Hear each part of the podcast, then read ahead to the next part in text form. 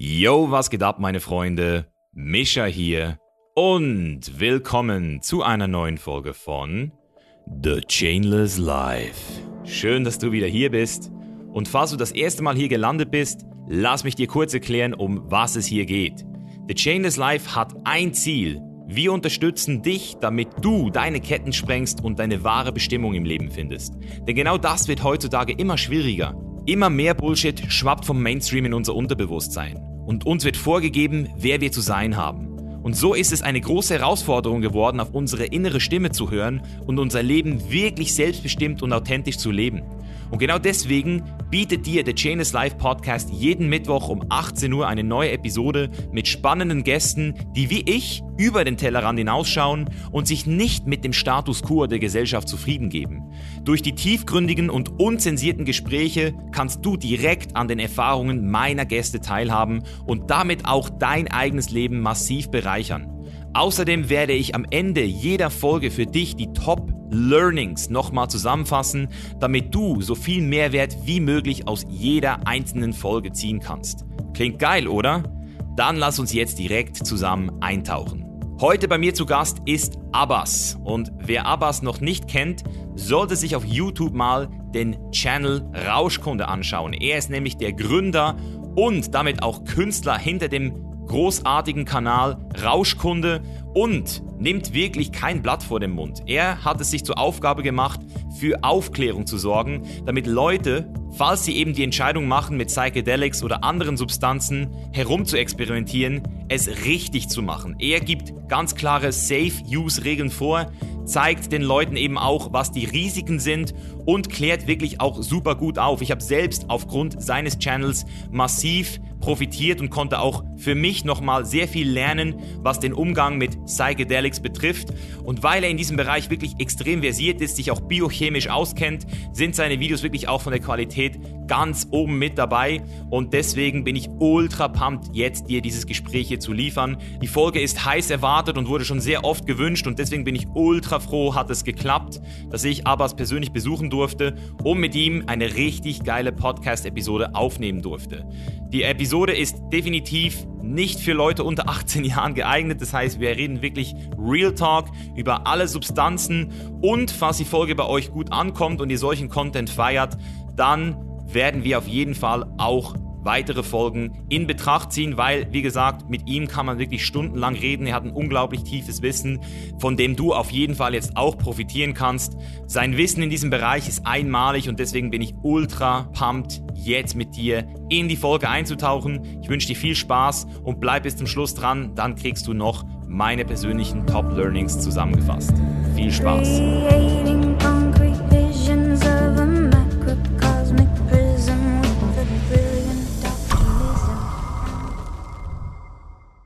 Warum guckst du Joe Rogan nicht aktiv? Weil ich generell nicht so viel auf Social Media unterwegs bin, auch nicht so viel konsumiere im Internet, also so Videos. Ich bin mehr so auf Seiten wie Wikipedia und. Also du liest einfach sehr viel. Ja. ja. Also du holst dir das Wissen, indem du liest. Und würdest du sagen, dass wenn du dann darüber sprichst mit jemandem, es dann nochmal besser wird, das Wissen? Oder reicht dir das, wenn du es liest? Also ich finde, mit jedem Menschen zu reden, ist immer eine Bereicherung. Du kannst von jedem Menschen was lernen. Mhm. Jeder Mensch hat noch so eine, ich sag mal, Frequenz oder Energie und transportiert das halt auf seine Weise. Genau. Das ist äh, nicht wie so ein Buch, sondern da spielt ja viel mehr als die Informationen, die du sagst. Ihm in die Augen zu gucken, ist ja so eine Erfahrung für sich.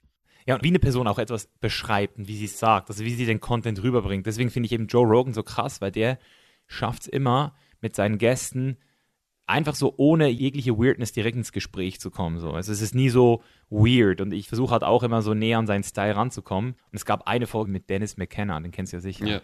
Die fand ich richtig krass. So. Die reden über alles, so über die ganzen Psychedelics, wie wir jetzt heute.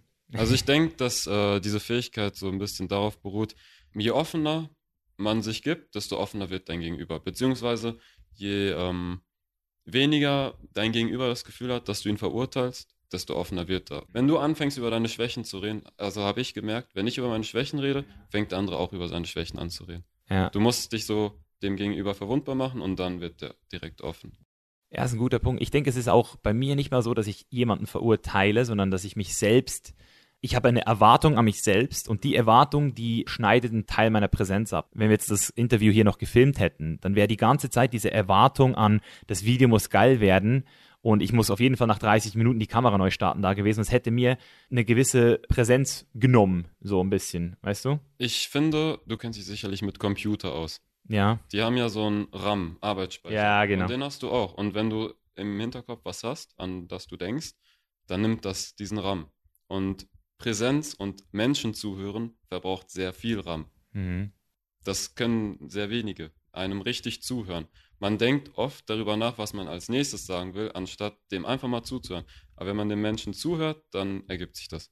Ja, vor allem als Analyst. Also ich bin, wenn man so diese Persönlichkeitstypen runterbricht, bin ich so der Analyst. Also einer, der immer analysiert und deswegen weiß ich genau, was du meinst. Ich bin dann manchmal gar nicht daran interessiert, die andere Person wirklich zu hören, also zuzuhören aktiv, sondern ich versuche schon auszurechnen, was das, was sie sagt, für mich bedeutet. Und das ist ja eigentlich nicht präsent. Deswegen ist es für mich immer super schwer, so richtig präsent zu werden. Aber das zeigt doch schon, dass du sehr selbstreflektiert bist, weil du jetzt schon darüber reden kannst. Also das ist ja auch, wenn man es jetzt streng nimmt, eher eine Schwäche. Also weißt du, wie ich das meine? Ja, ja, klar. Und du sprichst ja auch gerade voll offen darüber. Und es ist ja auch der erste Schritt, zu reflektieren und sich über seine Schwächen bewusst zu werden. Und sie dann auch, wenn du das schaffst, das ist natürlich ein bisschen Ego, können wir vielleicht danach auch einhaken, weil ich finde, so dieses Ego lässt dann auch nicht zu, dass selbst wenn man es sieht, dass man es auch annimmt und akzeptiert über sich selbst. Weil du kannst dich ja nicht verändern, wenn du dich noch wegdrückst, wenn du so sagst, nee, das stimmt gar nicht, das stimmt gar nicht über mich. Es fällt mir zwar auf, aber dann sagst du wieder, ist nicht so schlimm. Weißt du, was ich meine? Mhm. Ich sage in meinen Videos oft manchmal, wir sind die Meisterin, uns selbst zu belügen. Aber mit der Zeit, also je mehr deine Selbstreflexion zunimmt, desto mehr weißt du, was echt ist und was dein Kopf dir sagt. Also zum Beispiel, du bist nervös. Klar, das Ziel ist dann selbstbewusst zu werden und nicht mehr nervös zu sein. Aber der erste Schritt ist ja zu merken, dass man nervös ist. Das ist ja der erste Schritt zur Besserung. Ja. Selbstreflexion. Ja, genau. Ja, Mann, und das ist ja auch ein Grund, warum wir heute Genau. hier sind. Also die Psychedelika sind ja auch Katalysatoren dafür. Genau. damit du Selbstreflexion erfährst. Die zeigen dir manchmal genau das, wo du gerade sagst, der Verstand lügt mich da selbst an und sagt, dass Ja. es nicht so ist oder nicht so schlimm ist. Und die klatschen dir das dann mal so volle Kanne gegen die Ja. Fresse. Ich muss sagen, ich bin ultra excited, dass ich hier sein darf, muss ich dir ganz ehrlich sagen, weil ich weiß, du bist nicht so ein Typ, der einfach so in der Öffentlichkeit jeden so an sich ranlässt. So auf mich wirkst du sehr fokussiert und reserviert, was ja auch gut ist, weil alle Geniuses, sage ich jetzt mal, alle Leute, die ich so kenne aus dieser Szene, das sind ja meistens Leute, die sind einfach für sich und haben auch kein Social Media. Und deswegen arbeiten sie auch so tief und so Genau. krass. Deswegen finde ich es richtig geil, dass wir hier sind und deswegen weiß ich auch gar nicht, es gibt so viele Orte, wo wir jetzt einsteigen können, aber du hast jetzt gerade das Wort Verstand erwähnt. Ich sage immer Ego. Kann man sagen. Würdest du sagen, es ist das Gleiche? Ja. Schon, oder? Ja. Also wenn wir von Ego reden, dann reden wir auch vom Verstand. Genau. Reden wir auch vom Unterbewusstsein oder ist das nur ein Teil des Egos dann? Nein, das Unterbewusstsein ist für mich nicht das Ego. Das Ego bildet sich sozusagen aus dem Unterbewusstsein. Ich persönlich sage, das Unterbewusstsein ist nicht mal in deinem Körper. Alright. Wieso nicht? Also da gibt es halt sehr viele verrückte Theorien. Also viele sagen, das Unterbewusstsein ist im Gehirn. Aber das Gehirn ist eigentlich nur Empfänger und Sender. So eine Art Antenne. Und das Unterbewusstsein ist im Quantenfeld. Ich weiß, was du meinst. Ich kenne die Theorie dahinter, aber was ich halt immer so schwer finde, fassen ist, ich habe jetzt gerade auf dem Weg hier habe ich so einen Podcast reingezogen von einem Forscher, der sich so mit Genetik auseinandersetzt und der sagt eben, dass viel mehr eigentlich genetisch ist, als wir eigentlich glauben, weil lange war ja die Theorie, dass wenn du aufwächst mit Eltern, die dich scheiße behandeln, dass du dann halt auch ein scheiß Kind wirst. Und irgendwann hat man gemerkt, dass es manchmal Top-Eltern gibt und die Kinder werden trotzdem kacke. Und der sagt halt, das ist alles in den Genen und dann eben auch über diese Tausende von Genen, die sich dann auch expressen, also die sich auch ausdrücken oder nicht. Und wenn ich so Sachen höre, wenn ich höre, wie in Wissenschaft, dass ich 20 Jahre über das Thema Gene und wie das alles miteinander zusammenhängt, wer du dann am Ende des Tages bist, weißt du, ob du jetzt schizophren werden kannst oder nicht, ob das noch mit dem IQ zusammenhängt oder mit der Intelligenz. Da finde ich, das sind so viel komplexe Themen, dass ich gar nicht weiß, will ich denn jetzt überhaupt in ein Quantenfeld gehen, wenn ich noch nicht mal verstanden habe, was eigentlich hier in der Materie, in der wir eigentlich verstehen wollen und sollten, noch nicht mal angekommen sind. Ja, ich weiß, was du meinst. Ich habe mal eine Erfahrung gemacht. Das ist eine Erfahrung, also nicht die absolute Wahrheit. Alles, was ich sage, ist nicht die absolute Wahrheit, um das hier nur kurz klarzustellen.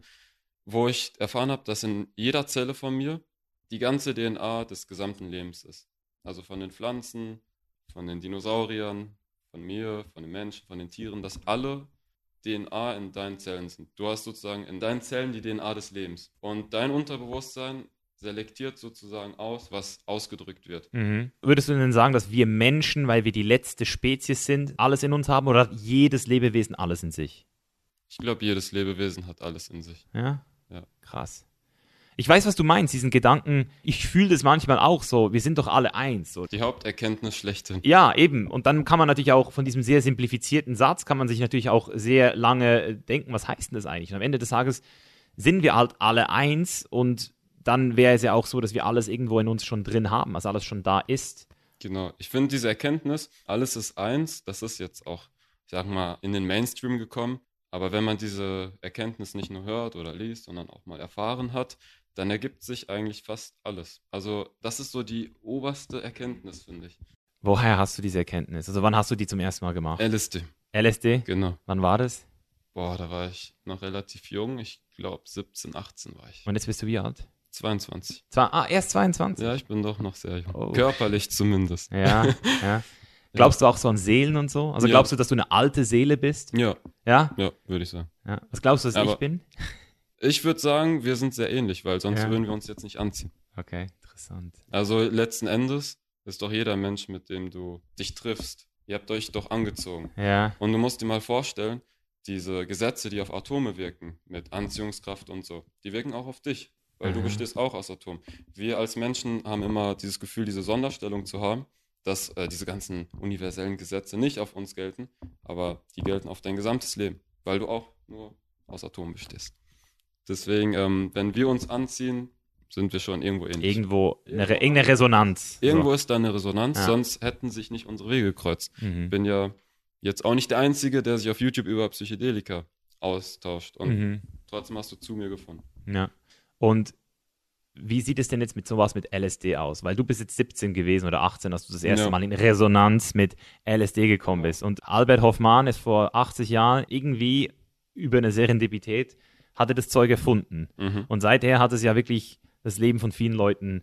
Ja, da kann man auch dankbar sein, so dass er das wirklich entdeckt hat. Ja, eben Substanz. glaubst du, dass das auch vorbestimmt war? Irgendwie? Ja, sicher. Ja? Und ich bin auch sicherlich davon überzeugt, dass LSD hier in der Schweiz entdeckt wurde und nicht in Afghanistan beispielsweise, weil LSD sich in der Schweiz wohlgefühlt hat, entdeckt Ja. zu werden. Also ich finde, die Schweiz ist ein verdammt hohes Land, also so Krass, ja. energetisch. Ich äh, habe ja in Deutschland gelebt und da sind die Menschen viel verschlossener. Wenn du so zum Beispiel den Leuten so auf der Straße begegnest, die gehen einfach an dir vorbei und ich denke mir, ey, ich bin doch du, beziehungsweise wir sind doch beides Menschen und als ob wir uns jetzt nicht Hallo sagen. Und in der Schweiz, grüezi miteinander. ja, ja. Alle viel offener. Also ich finde, das ist kein Wunder, dass LSD hier entdeckt wurde in der Schweiz. Weißt du, es ist so lustig, Mann. Ich habe so lange diesen Glaubenssatz gehabt, dass die Schweizer eigentlich so ziemlich ähnlich sind wie alle anderen hier, weil ich irgendwie auch so als Kind halt in der Schweiz mich auch nicht immer wohlgefühlt habe, weil ich halt so polnische Wurzeln habe und Mhm. auch so ein bisschen so Mobbing-Opfer wurde aufgrund von meinen Wurzeln. Aber nicht, weil ich anders ausgesehen habe, sondern weil ich halt sehr stolz war, Pole zu sein auch, weißt du? Und weil ich noch einen anderen Akzent hatte als die anderen Kids, einen bündnerischen Akzent von meinen Eltern, was von meiner Mutter, hat man immer gemerkt, der ist anders. Und deswegen habe ich immer die Schweiz irgendwie so ein bisschen verurteilt. Und jetzt so in den letzten Jahren, seit ich nicht mehr in der Schweiz wohne, seit ich auf der ganzen Welt zu Hause bin und dieses systemische weltweite so ein bisschen sehe, merke ich erst jetzt eben, wie krass eigentlich die Schweiz ist. Also auch jetzt mit Corona, so diese, also wir sind hier nach Schweden wahrscheinlich die, die es am meisten noch so gecheckt haben oder am schnellsten gecheckt ich auch, haben finde irgendwie. ich auch. Also ich habe den Kontrast ja deswegen gesehen, weil ich vorher in Deutschland war. Nichts gegen Deutschland, Leute. Ich liebe Deutschland Ich auch. liebe aber- Deutschland auch.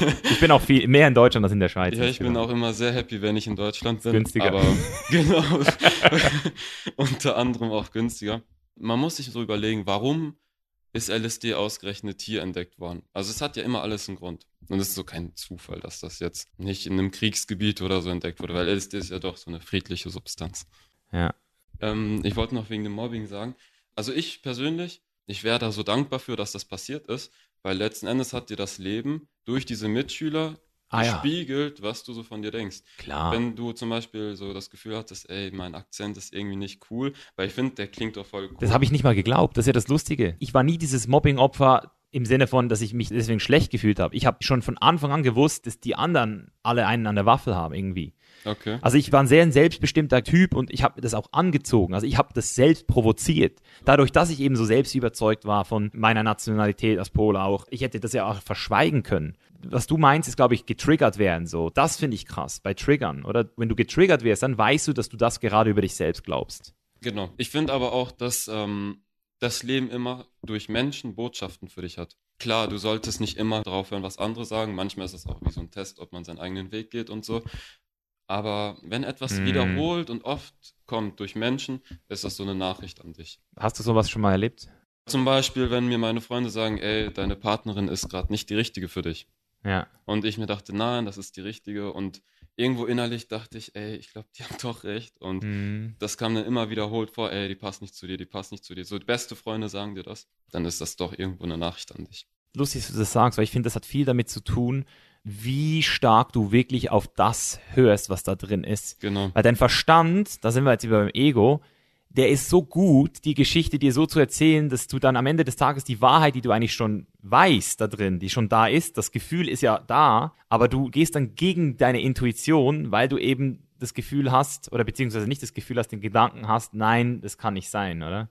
Also im Nachhinein ist es oft so, dass ich, wenn etwas schiefgelaufen ist oder etwas so gegangen ist, wie ich es eigentlich nicht wollte, ich, wenn ich mir ganz ehrlich eingestanden bin, es eigentlich schon gewusst habe immer. Also die Intuition, die ist da, aber wir hören nicht auf sie.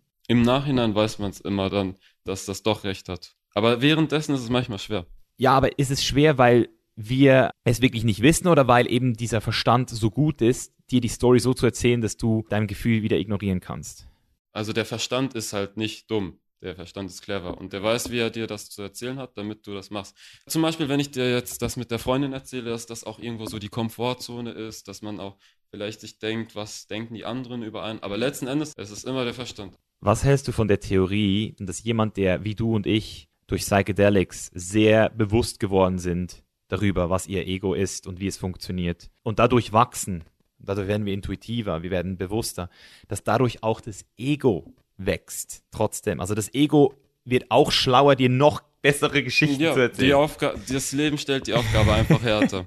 Wenn das Ego jetzt nur noch, das muss ja hinterherziehen. Das ist ja krass, Das, oder? sonst würdest du ja irgendwann nichts mehr lernen, weil du so wie der Buddha bist. Eigentlich also- schon, hä? Wenn du was transzendieren willst, das muss da ja was sein. Du kannst ja nicht einfach nichts transzendieren. Das muss eine starke Persönlichkeit Stimmt, da muss eine Polarität äh, sein, gell? Erst wenn du eine starke Persönlichkeit entwickelt hast, bist du auch bereit, sie zu transzendieren. Deswegen ist im jungen Alter mit psychedelischen Substanzen zu experimentieren nicht immer gut. Erzähl mir nochmal über deine LSD-Erfahrung mit 17. Wie kam es dazu? Gab es davor schon was? Also wie hat sich das im Allgemeinen bei dir ergeben? Weil du bist heute in meinen Augen in Deutschland der, der das am krassesten macht. Also du gibst dir ultra Mühe für so ein Video, du recherchierst viel, du hast eine extreme Tiefe in den Videos. Es ist nicht einfach nur so ein oberflächliches Video und dann nimmst du die Substanz, so wie ein paar Leute in Amerika, die ich zwar unterhaltend finde, aber du machst es halt wirklich so völlig recherchiert. Und war das schon immer so, dass du für das Thema fasziniert warst oder warum? Nee, ich muss sagen, ich war auch ein Drogengegner. Also, Sogar. Ja klar, ich bin ja in einem muslimischen Haushalt aufgewachsen und da gehen Drogen ja gar nicht. Aber in Deutschland noch. In Deutschland, Ja. ich bin in Deutschland aufgewachsen. Mit arabischen Eltern und da gehen Drogen gar nicht. Das ist halt so tabu. Aber ich war dann irgendwann in der Schule, das war die siebte Klasse, glaube ich, und da haben wir einen Film geguckt. Und das war ein Hippie-Film, der hieß Hair. Und da ging es halt um so die Hippie-Zeit und da war ein Hippie, der hat halt LSD genommen und dann wurde das da versucht, visuell darzustellen. Also die haben versucht, das visuell darzustellen. War natürlich völlig was anderes so, aber trotzdem hat mich das da irgendwie gecatcht. Und dann habe ich mir gedacht, ja, diese Substanz, wie sie dargestellt wird, das ist ja sehr interessant. Irgendwie, äh, man nimmt so etwas und dann verändert sich das Bewusstsein. Also dieses Prinzip hat mich dann direkt gecatcht. Aber ich hatte noch dieses Bild, dass das erstmal tabu ist und sowieso dich dumm macht und so weiter. Dann Mhm. habe ich das so schnell wieder so verdrängt, auch wenn meine Intuition gesagt hat, Alter, das ist es. Du musst dich da weiter informieren. Und ich war ja auch in der siebten Klasse, also so selbstbestimmt war ich da noch nicht. Und dann habe ich die Schule gewechselt und in der elften Klasse im Musikunterricht denselben Film geguckt. Oh shit. Ja, Zufall eigentlich, ja? es ist mir zugefallen, genau. Und dann habe ich mir den Film nochmal angeguckt, da war ich dann ein bisschen selbstbestimmter und bewusster. Und dann dachte ich, okay, jetzt informierst du dich mal darüber. Habe mich über LSD informiert und habe mich gewundert, dass es keine körperlichen Nebenwirkungen der Erfahrung hat. Also, dass du dann, Fein raus bist. genau, wenn alles gut läuft. Also, jetzt abgesehen mit dem psychischen, das lassen wir jetzt mal zur Seite, aber körperlich alles gut. Und ich wusste immer, psychisch ist stabil, das wird schon klappen. Ja, und dann hat es mich eigentlich gecatcht. Also dank der Schule im Grunde. Und wie hast du es beschaffen damals? Selbst gemacht hast du es ja wahrscheinlich noch nee, nicht. sicherlich nicht. Also da gibt es auf jeden Fall so Wege, aber Ja, also ich, ich sage, ich muss jetzt nicht den Namen sagen, aber so war das Internet oder Ja. ja, Internet. Und das war deine erste Psychedelic Experience. nein. Nicht. Ich ähm, wollte ja erstmal an LSD kommen, Mhm. aber es ging dann erstmal nicht. Das mit dem Internet wusste ich dann danach. Habe mich dann informiert, was wirkt ähnlich und kam dann auf Zauberpilze. Aha. Und dann waren Zauberpilze meine erste Erfahrung und jeder, der weiß, wie die aussehen, das ist ja nicht schwer zu beschaffen. Das wächst ja überall in der Natur. Ja, Disclaimer an dieser Stelle. Das sagt das- jetzt der Avas, aber es gibt natürlich auch Pilze, die dich umbringen können. Genau, du Also, solltest dich auf jeden Fall ganz genau auskennen damit und wissen, welche Pilze du pflückst, weil sonst verwechselst du die noch und dann kannst du daran sterben. Also irgendeinem Laien würde ich nicht empfehlen, in den Wald zu gehen, Mhm. beziehungsweise am Waldrand, weil im Wald gibt es ja auch nicht. Tabu. Lustig, Mann, lustig. Ich habe lange gar nichts gebraucht. Ich habe gekifft halt Mhm. und habe aber in meiner Jugend so eine Phase gehabt mit 14 oder 15, wo ich mal auf einer Seite gelandet bin. Ich weiß auch gar nicht, wieso ich auf der Seite gelandet bin, aber definitiv etwas wollte ich da finden, die hieß Azarius. Das ist so eine holländische Seite, die gibt's auch heute noch. Also äh, ich mache jetzt hier keine Werbung, aber das ist lustig. Und ich habe damals habe ich Salvia divinorum und LSA-Samen, Hawaiian Baby Wood Rose, habe ich von dieser Seite bestellt. 100% legal von Holland in die Schweiz. Haben wir meiner Mutter natürlich nichts erzählt davon. Und das sind LSA-Samen, also das ist das pflanzliche LSD. Lysaxsäureamid, also es ist nicht wirklich LSD. Also du brauchst Lysaxsäureamid, um LSD herzustellen. Das ist ein Vorsyntheseprodukt. Also ein Precursor. Ja, also es ist auch jetzt nicht eine Pro-Drug, die wird auch nicht im Körper zu LSD umgewandelt, Ja. sondern im Labor ist das ein Schritt vor oder ein paar Schritte vor LSD, bevor Okay. LSD rauskommt. Und der Effekt ist nicht so stark gewesen, aber es war schon krass. Ich habe es zweimal gemacht oder dreimal. Beim ersten Mal war es nur so sehr subtil. Beim zweiten Mal war es extrem strong. Also habe ich es abends genommen. Ich konnte die ganze Nacht nicht schlafen. Ich habe dann schon so auch schon so geometrische Formen gesehen.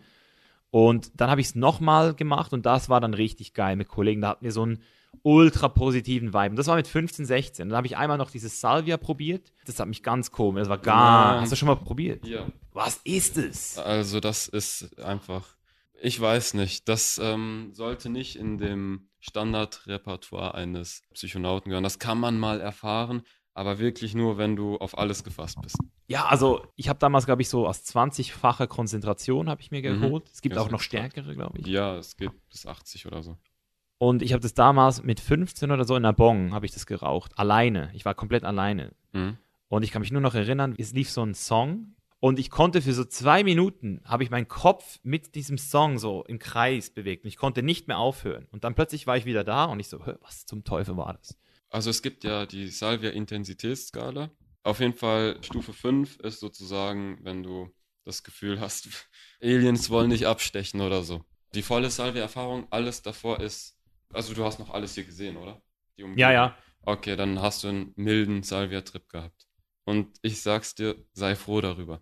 Okay. Weil du kannst davon eh nichts abgewinnen. Dann bist du halt eine karierte Pommes. Das bringt dich nicht weiter. Dead End, kann man sagen, ja. Also das habe ich auch damals gemerkt. Ich wollte es nie wieder probieren dann. Die Mexikaner nehmen es einfach nur, wenn die Zauberpilze gerade nicht wachsen. Wirklich? So als Saisonüberbrückung. Die fahren da auch nicht so krass drauf ab. Ja, das Aztekensalbei nennt man das. Genau. ne? Ja.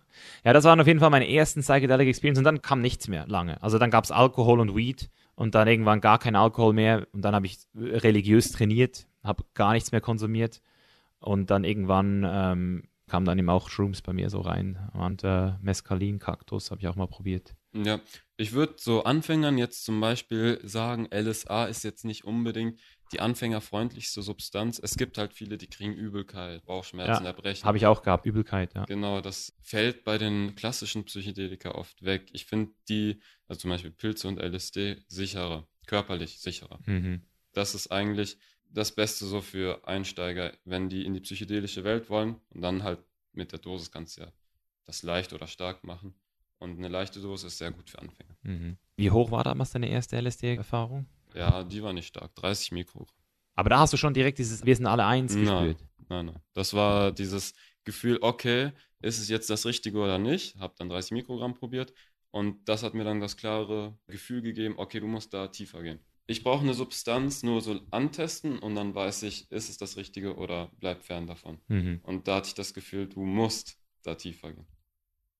Und dann bin ich da auch tiefer gegangen und mit 300 Mikrogramm war diese Erfahrung. Wow. Ja. Das ist schon recht viel. Ja? Das war mindblowing. Zwölf Stunden? Bei mir wirkt das sechs Stunden so. Ah, nur. Also das andere ist dann so nachhallend. Dann kommst du zurück. Also ja, die intensive Erfahrung geht nicht mehr als sechs Stunden. Du kannst aber nicht schlafen danach. Nein. Nee. Dann hast du auch noch starke Muster und so, aber nicht mehr so in Bewegung, sondern eher statisch. Ja, Das lässt dann so ein bisschen nach. Aber das zähle ich nicht so wirklich noch zur Haupterfahrung. Das ist stimmt. eher das Runterkommen. Das Calm Down, ja. Krass, Mann, ja. Also mir hing bei der Erfahrung circa eine Stunde der Kiefer runter.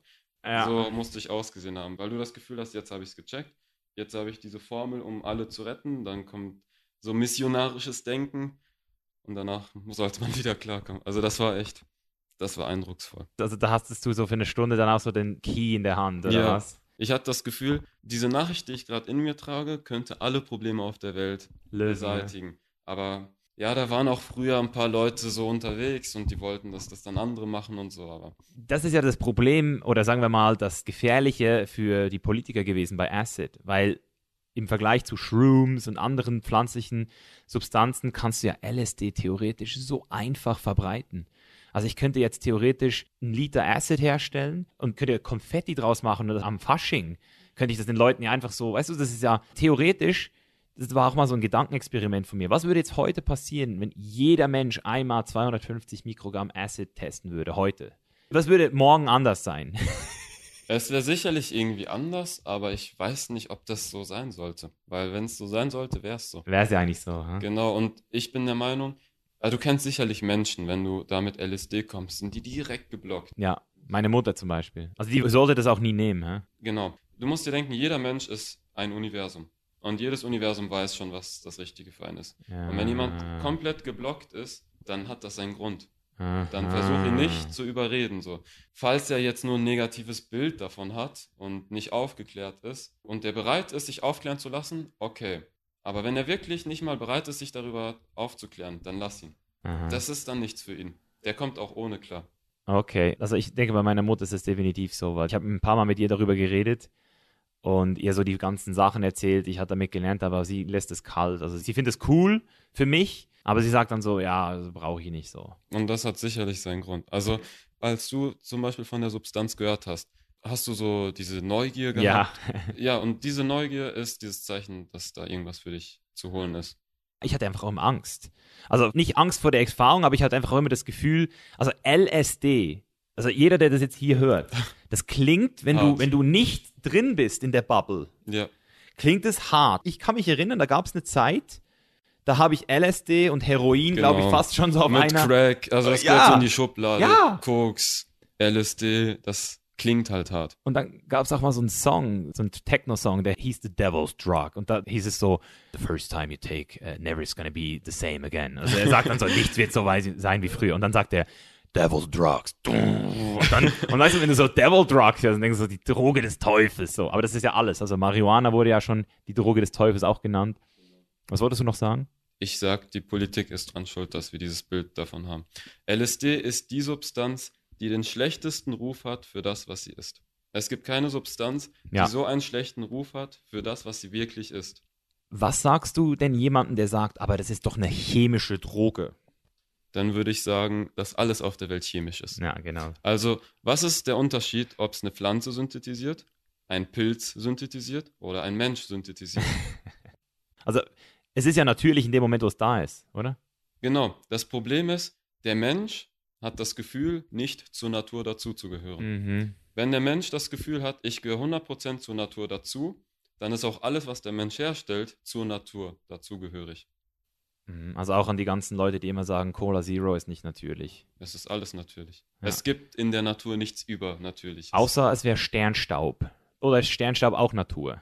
Dann müsstest du halt definieren, ob du das Universum als Ja, Natur definierst. Also für mich ist der ganze Raum Natur. alles ist Natur. Genau. Für mich schon. Ist Natur für dich auch Gott irgendwo?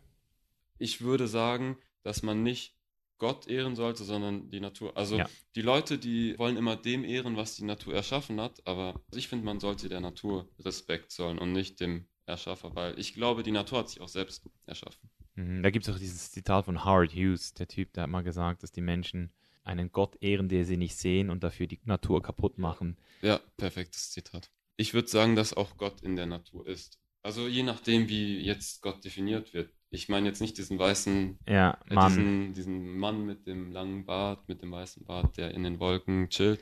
Gott ist halt nichts Außenstehendes. Es ist da. Jetzt gerade auch hier, überall. Und das ist ja für gewisse religiöse Leute Blasphemie, wenn du sagst, Gott ist in mir. Dann Das- sagen die, boah, ja, Das Alter. ist so Disrespect. für den. Disrespect. Aber es ist schon krass, weil viele Leute, also ich glaube in der Schweiz, wenn du Gott sagst, dann haben die meisten Leute wirklich diesen weißen Mann. Das ist so krass, Mann. Das ist so, wieso ist es nicht eine Frau, Alter? Wieso ist Gott nicht eine Frau, Mann? Oder wieso ist Gott nicht schwarz? Kennst du Dogma, den Film mit Matt Damon und Ben Affleck? Na, Da ist Gott, glaube ich, eine Frau und das Apostel ist einfach schwarz. So, der hat einfach so die komplette Bibel einfach so verarscht im Movie. Das ist so lustig. finde ich cool. Also ich ähm, sehe den Sinn von Religion.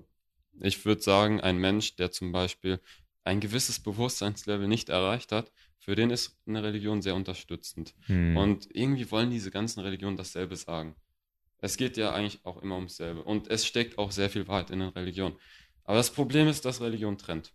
Und alles, was Ja. trennt, ist immer kontraproduktiv. Ich denke, wir haben Religion gebraucht, um hier hinzukommen. Ja, Also es hat uns gedient. Wenn du mal guckst, was vor der Religion war, da waren wir, wenn man jetzt auf Spiral Dynamics zurückgreift, da waren wir in der roten Stufe und da war es, ich bin stärker als du, also kann ich dich umbringen. ja. So war das halt noch.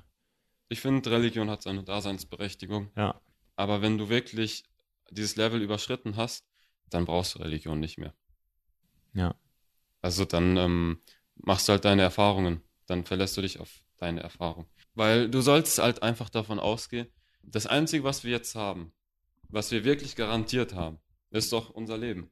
Was danach passiert, kann ich dir nicht sagen. Wir haben unsere Theorien, auch in der Spiritualität gibt es ja diese Theorien und so. Mhm. Aber wer kann dir das jetzt garantieren?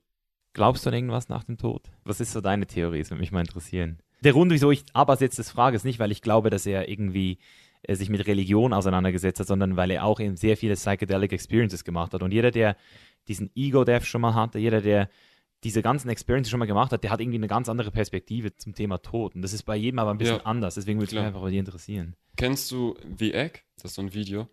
Nee. Muss ich mir anschauen, hä? Ja, das beschreibt es eigentlich fast perfekt, was ich so glaube. Aber ich kann es dir ja mal erklären. Ja? Ich glaube, dieses ganze Universum ist wie so ein Ei.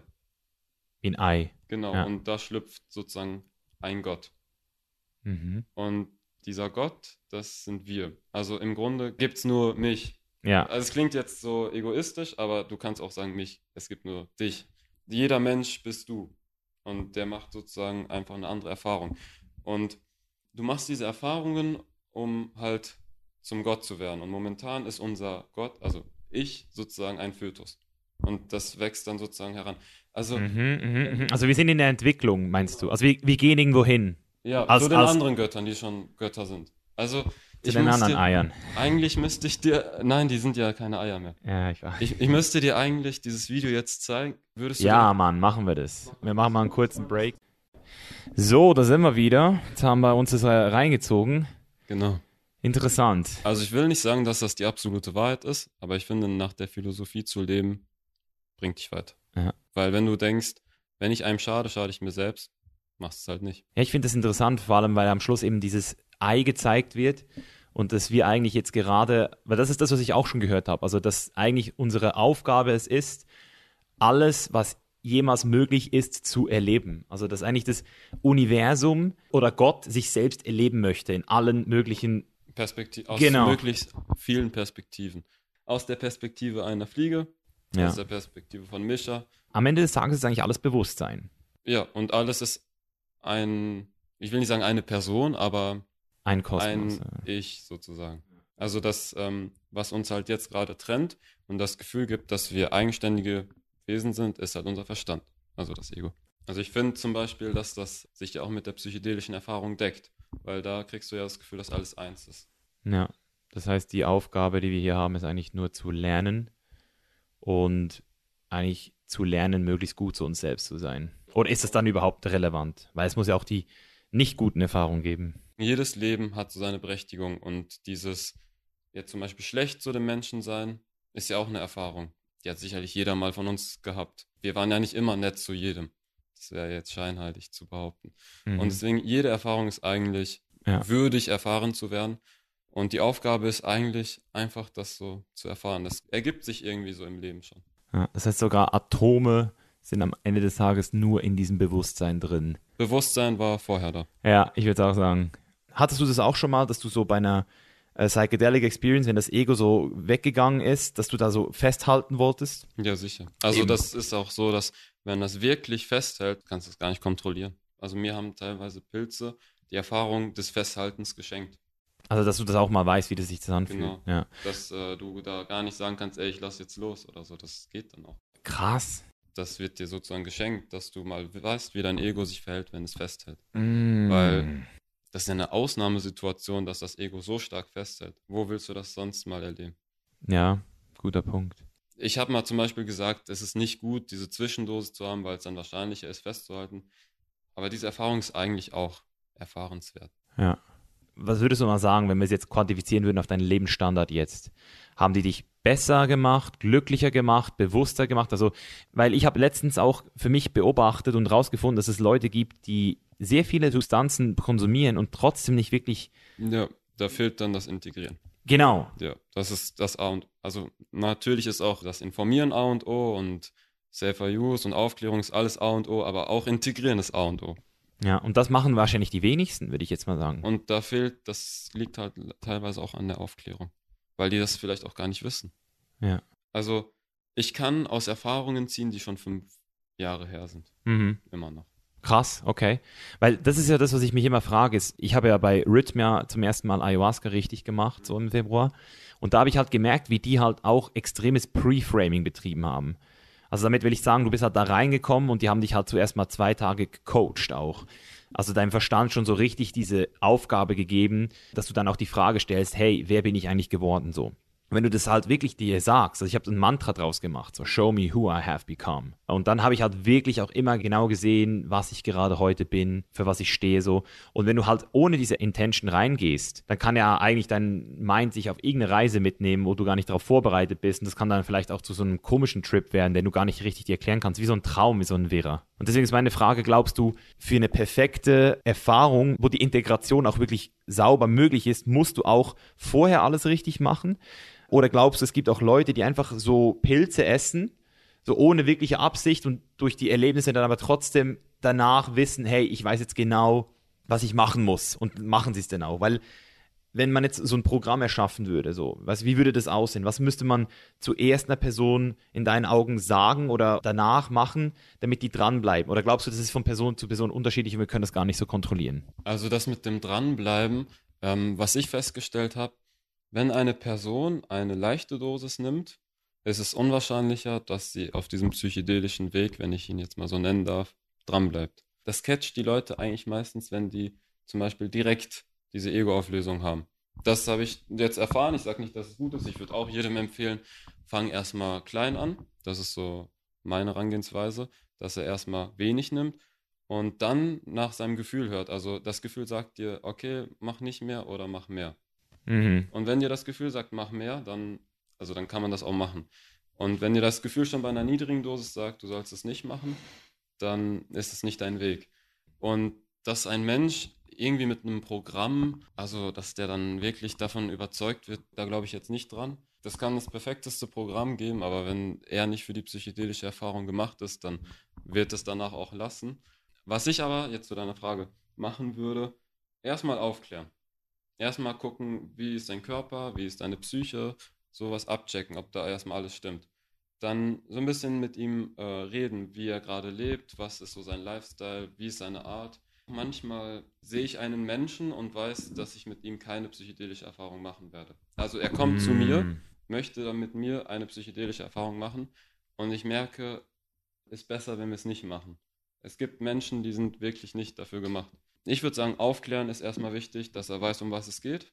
Du fragst ihn, ey, kontrollierst du gerne dein Leben?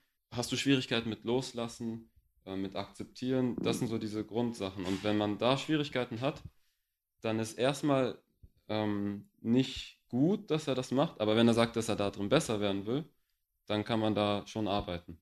Mhm. Das Selbstreflexionslevel ist auch wichtig, finde ich. Mhm. Weil wenn du nicht selbstreflektiert bist, dann bringt dir das auch nicht viel, weil du dann mit Integrieren Schwierigkeiten haben wirst. Also das ist ein Teil, den du brauchst, Selbstreflexion. Ich finde schon. Man kann jetzt aber auch echt nicht sagen, dass es die Person gibt, die sollte keine machen und die Ja. Person. Es spielt so viel irgendwie mit, dass Ja, also bei Rhythmia haben sie nur Bipolar B haben sie aussortiert. Also du durftest dann halt auch deine Medikamente, wenn du irgendwelche Medikamente nimmst, durftest du dann nichts mehr nehmen. Also die haben dann gesagt, hey, alles, was Psychopharmaka ist, auch Käse zum Beispiel und so, so alles, was diese Tryptamin-Sachen oder sowas. wegen den Mauhämmern. Ja, war- genau. Ja. Gut, das, ähm, also bei echten Schamanen ist es so, die machen da nicht so viel vorher mit dem ähm, kein Sex, kein Käse, kein Alkohol. Die sind da irgendwie ganz locker, weil es gibt auch einen Psychonauten, der hat alles sozusagen falsch gemacht, was man falsch machen konnte, vor einer Ayahuasca-Erfahrung mit Mauhämmern und der hat es halt auch überlebt. Das ist halt mehr Theorie als Wirklichkeit, dass Mm. deine ganzen Mao-Enzyme dann wirklich gehemmt werden. So ist es auch nicht. Es bleiben sicherlich genug übrig, um diese giftigen Stoffe im Käse abzubauen. Aber es ist halt sehr verjus. Also ich würde es auch so Mhm. machen, dass man da drauf verzichtet. Hm. Wenn du zu einem Dorfschaman gehst, der jetzt nicht irgendwie bekannt ist dafür, dass er das macht, sondern der das einfach nur lebt, der ähm, fragt dich nur nach Medikamenten. Welche Okay. Medikamente du nimmst. Und da gibt es ein paar, die schließen sich aus. Mhm. Aber viel mehr machen die dann auch nicht. Dann kommt nur noch eine Integration. Die reden dann einmal in der Runde darüber. Und Und wie würdest du sagen, hat sich das Thema jetzt denn bei dir so integriert? Also hast du das Gefühl, du hast durch das eben auch wirklich viel mehr über andere gelernt oder auch über dich? Du würdest ja diese Videos nicht machen, wenn du nicht das Gefühl hättest, sie sind wichtig irgendwie. ja, Was ist so dein Antrieb? Woher nimmst du die Motivation, die Faszination? Also ganz gleich, ob ich jetzt äh, was gelernt habe oder nicht, finde ich, dass Aufklärung ganz, ganz wichtig ist. Und auch nicht nur für Leute, die über 18 sind, sondern auch für jüngere Menschen. Weil, wie ist es bei Sexualkunde in der Schule? Lernt man das erst, wenn man schon Geschlechtsverkehr hat oder schon in einem Alter, wo es weit, weit vorher, bevor man Geschlechtsverkehr hat? In der Regel lernt man es zu spät. Also ich habe in der vierten Klasse schon Sexualkunde gehabt. Ah, in der vierten schon. Na, wie, Ich also, weiß nicht, du bist ja etwas älter vielleicht. Ja, also wir hatten es, glaube ich, in der fünften oder in der sechsten, aber ich hatte das Gefühl, dass man das eigentlich sehr früh lernen sollte. Also ich finde, man sollte das eigentlich so früh wie möglich lernen. Also dieses, Ich bin, auch wenn mir jetzt da viele widersprechen würden, erste Klasse. Sowohl Sexualkunde als auch Rauschkunde. Weil das wird sowieso Leuten. Rauschkunde auch erste Klasse. Ja, da bin ich eindeutig für. Was, cool- also ich, ich habe mal eine Frage jetzt. Also wir können jetzt mal so ein bisschen philosophieren wieder. Mein kleiner Bruder, der ist 12 oder 13 und Ja. der ist so noch schlimmer als ich damals gewesen. So ist von Schulen schon geflogen, Mhm. hat auch so Probleme irgendwie so mit anderen Leuten zu connecten, ist ein sehr eigener Typ. Mhm. Und ich habe auch mir schon mal so überlegt, was würde jetzt mit so jemandem passieren, wenn man ihm jetzt Acid geben würde zum Beispiel oder Shrooms. Meine Idee wäre dann immer so, nein, das geht nicht, weil der ist ihm noch zu jung, der würde das gar nicht checken. Oder glaubst du, es ist anders? Glaubst du, die würden das voll checken in diesem Alter schon? Ähm, ich muss sagen, bei den Indianern ist es so, ungefähr im Alter von neun machen die ihre ersten Zauberpilzerfahrungen und kommen dann als erwachsene Männer raus. Aus der Erfahrung. Ja. Die kriegen dann sozusagen auf der Erfahrung Geschichten erzählt über ihren Stamm und kommen dann als Mann raus. Und die kommen damit klar, aber die haben eine ganz andere Kultur. Mhm. Und ich finde, das Wichtigste ist, weiß dein kleiner Bruder, was er macht? Also ist er sich bewusst darüber, was das wirklich ist? Und wenn das nicht ist, dann ist es zu früh. Ja, das ist ein guter Punkt. Man muss sich bewusst darüber sein, was man macht. Und nicht nur glaubenbewusst darüber zu sein, sondern du kannst das ja einschätzen, wenn, wenn du mit jemandem redest. Ist der so wirklich da oder ist er noch? Ja, ich weiß, was du meinst. Wenn das Bewusstsein halt wirklich nicht da ist Genau. darüber, was bringt, also es muss auch eine Absicht da sein. Also ich würde niemandem sagen, mach das jetzt einfach mal. Und manchmal ist der Grund allein schon, das erfahren zu wollen, Ja. ausreichend. Ja, Einfach nur zu wissen, wie es ist, ist schon ein Grund. ja. Das Ding ist ja auch, warum viele Leute so ein bisschen gegen das sind. Ich habe einen Kollegen zum Beispiel, der hat mir mal gesagt, was ist, wenn ich denn rausfinde, dass ich was anderes machen will als jetzt? Das will ich ja gar nicht. Der hat im Unterbewusstsein schon so das Gefühl, Ja, das will- ist schon ja, eben, klar. also- es ist jetzt schon klar, wenn jemand schon so kommt, dass er gerade nicht das Richtige macht. Und der will halt in seiner Komfortzone bleiben.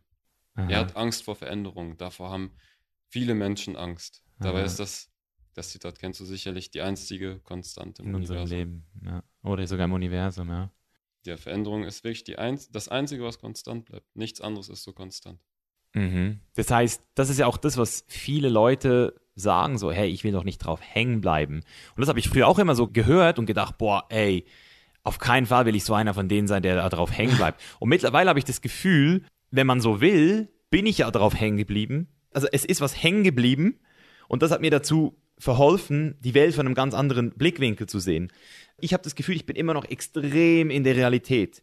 Also ich habe so die Vorteile des Psychedelics für mich genommen, aber ich bin nicht abgedriftet. Und ich finde, dass andere Leute total happy sind, das ist ja das Lustige, die sind happy, aber die driften halt schon viel krasser auch ab. So, weißt du, ich meine, also es gibt Leute, die sind so Manager irgendwo in New York und dann nehmen sie 5-MeO-DMT oder, oder äh, Shrooms und plötzlich gehen sie nach Costa Rica mit ihrer Familie und bauen dort irgendwas selbst auf. So. Also so diese 180 Grad oder eben Leute, die sind irgendwie äh, angestellt und dann werden sie so zu Hippies, so Neuzeit-Hippies und fangen an so ähm, sich ganz anders zu verhalten. Und alle Kollegen, die sie von früher kannten, sagen, boah, hey, der ist völlig drauf hängen geblieben. Ja. Obwohl die Kollegen eigentlich die sind, die wahrscheinlich die andere Person hart verurteilen und gar nicht wissen, dass es der anderen Person jetzt viel besser geht, weil sie sich das ganze Leben verstellt hat. Genau. Also eigentlich ist es ja das Gegenteil. Du bleibst drauf hängen, wenn du nie das ausprobierst und du findest schneller zu dem, was du wirklich bist, wenn du es machst. Kann man das so sagen? Also klar gilt das nicht für jeden. Diese Menschen, die so Geschäftsführer waren und gedacht haben, je länger ich das mache, desto glücklicher werde ich und Geld macht mich glücklich und so das sind meistens solche Menschen, die so zu stark in diesem materialistischen sind, so sehr in diesem, ich nenne es jetzt mal in dieser Matrix. Und die werden dann halt so kurz wachgerüttelt. Und die ziehen das dann aber auch richtig durch. Also ich glaube, die ziehen das einfach nur noch krasser durch. Also die werden wachgerüttelt? Also auf einer psychedelischen Erfahrung merkst du, dass ganz andere Sachen wirklich im Leben zählen. Mhm. Und die sehen dann halt so keinen Grund, das noch weiterzumachen und da ihre Zeit, ich sag mal, zu verschwenden. Mhm ich will dich nicht persönlich angreifen. Mhm. Es geht jetzt nur um mich. Aber ich war früher auch jemand, der zum Beispiel trainiert hat. Mhm. Also ich war im Fitnessstudio, aber es ging mir nicht darum, irgendwie wegen der Gesundheit, auch wenn ich mir das so eingeredet habe. Mhm. Ich habe mir immer gesagt, ich trainiere wegen meiner Gesundheit. Ich mache das nicht, um mein Selbstbewusstsein zu erhöhen und so weiter. Und dann haben mich da Psychedelika auch einfach wachgerüttelt. Und dann habe ich mich von einem Tag auf den anderen abgemeldet und Sport gemacht, der mir so wirklich Spaß gemacht hat. Auch wenn es am Anfang schwer war, diese Erfolge loszulassen, mhm. weil ich wog 15 Kilo mehr. Also das war auch die Zeit, wo ich noch ähm, dich geguckt habe, also so dein Kanal und wegen ah, ja? Fitness. Ja, ich kannte dich ja auch noch von, wo ich noch ganz jung war. Oh shit. Ja. Das ist lustig. Das kommt irgendwie im Leben zurück so. Und ähm, ich habe halt aus der falschen Motivation ja. trainiert. Und ich glaube, das machen super viele. Mhm. Also ich habe zum Beispiel noch keinen aufgepumpten, kennst du Sadhguru oder so? Ja, klar. So einen aufgepumpten Sadhguru. Habe ich noch nicht gesehen. Ja. Weil ich glaube, klar, wenn man für die Gesundheit macht und so, cool. Aber viele machen das, weil sie nicht mit ihrer Form, mit ihrem wahren Selbst so zufrieden sind, wie Aha. sie eigentlich sind. Sie wollen so, ja, das so als Rüstung. Ja. Ja, ja, klar, klar. Ablenken von dem, was eigentlich dahinter steckt, gell? Ja, es ist lustig. Bei mir war es wirklich das Gegenteil nach meiner Psychedelic Experience, weil ich war nach dem Wettkampf 2016 an dem Punkt, wo ich gesagt habe, wieso mache ich die Scheiße überhaupt noch? Weil ich habe gemerkt, dass diese Wettkämpfe mir eigentlich gar nicht das gegeben haben, was ich immer geglaubt habe. Weil ich habe die Wettkämpfe eigentlich nur gestartet, weil ich gemerkt habe, dass ich in etwas richtig gut bin und da endlich mal in etwas gut bin, weil man hat mir immer so gesagt, du hast so viel Talent und hast es nie ausgenutzt. Ich war immer faul. Und als ich dann gemerkt habe, hey, ich hätte da wirklich eine Chance zu gewinnen, habe ich angefangen, Wettkämpfe zu machen. Und deswegen habe ich mich eigentlich auch so auf dieses Limit gepusht. Also, dass ich heute so aussehe, hat eigentlich mehr damit zu tun, dass ich Wettkämpfe gewinnen wollte.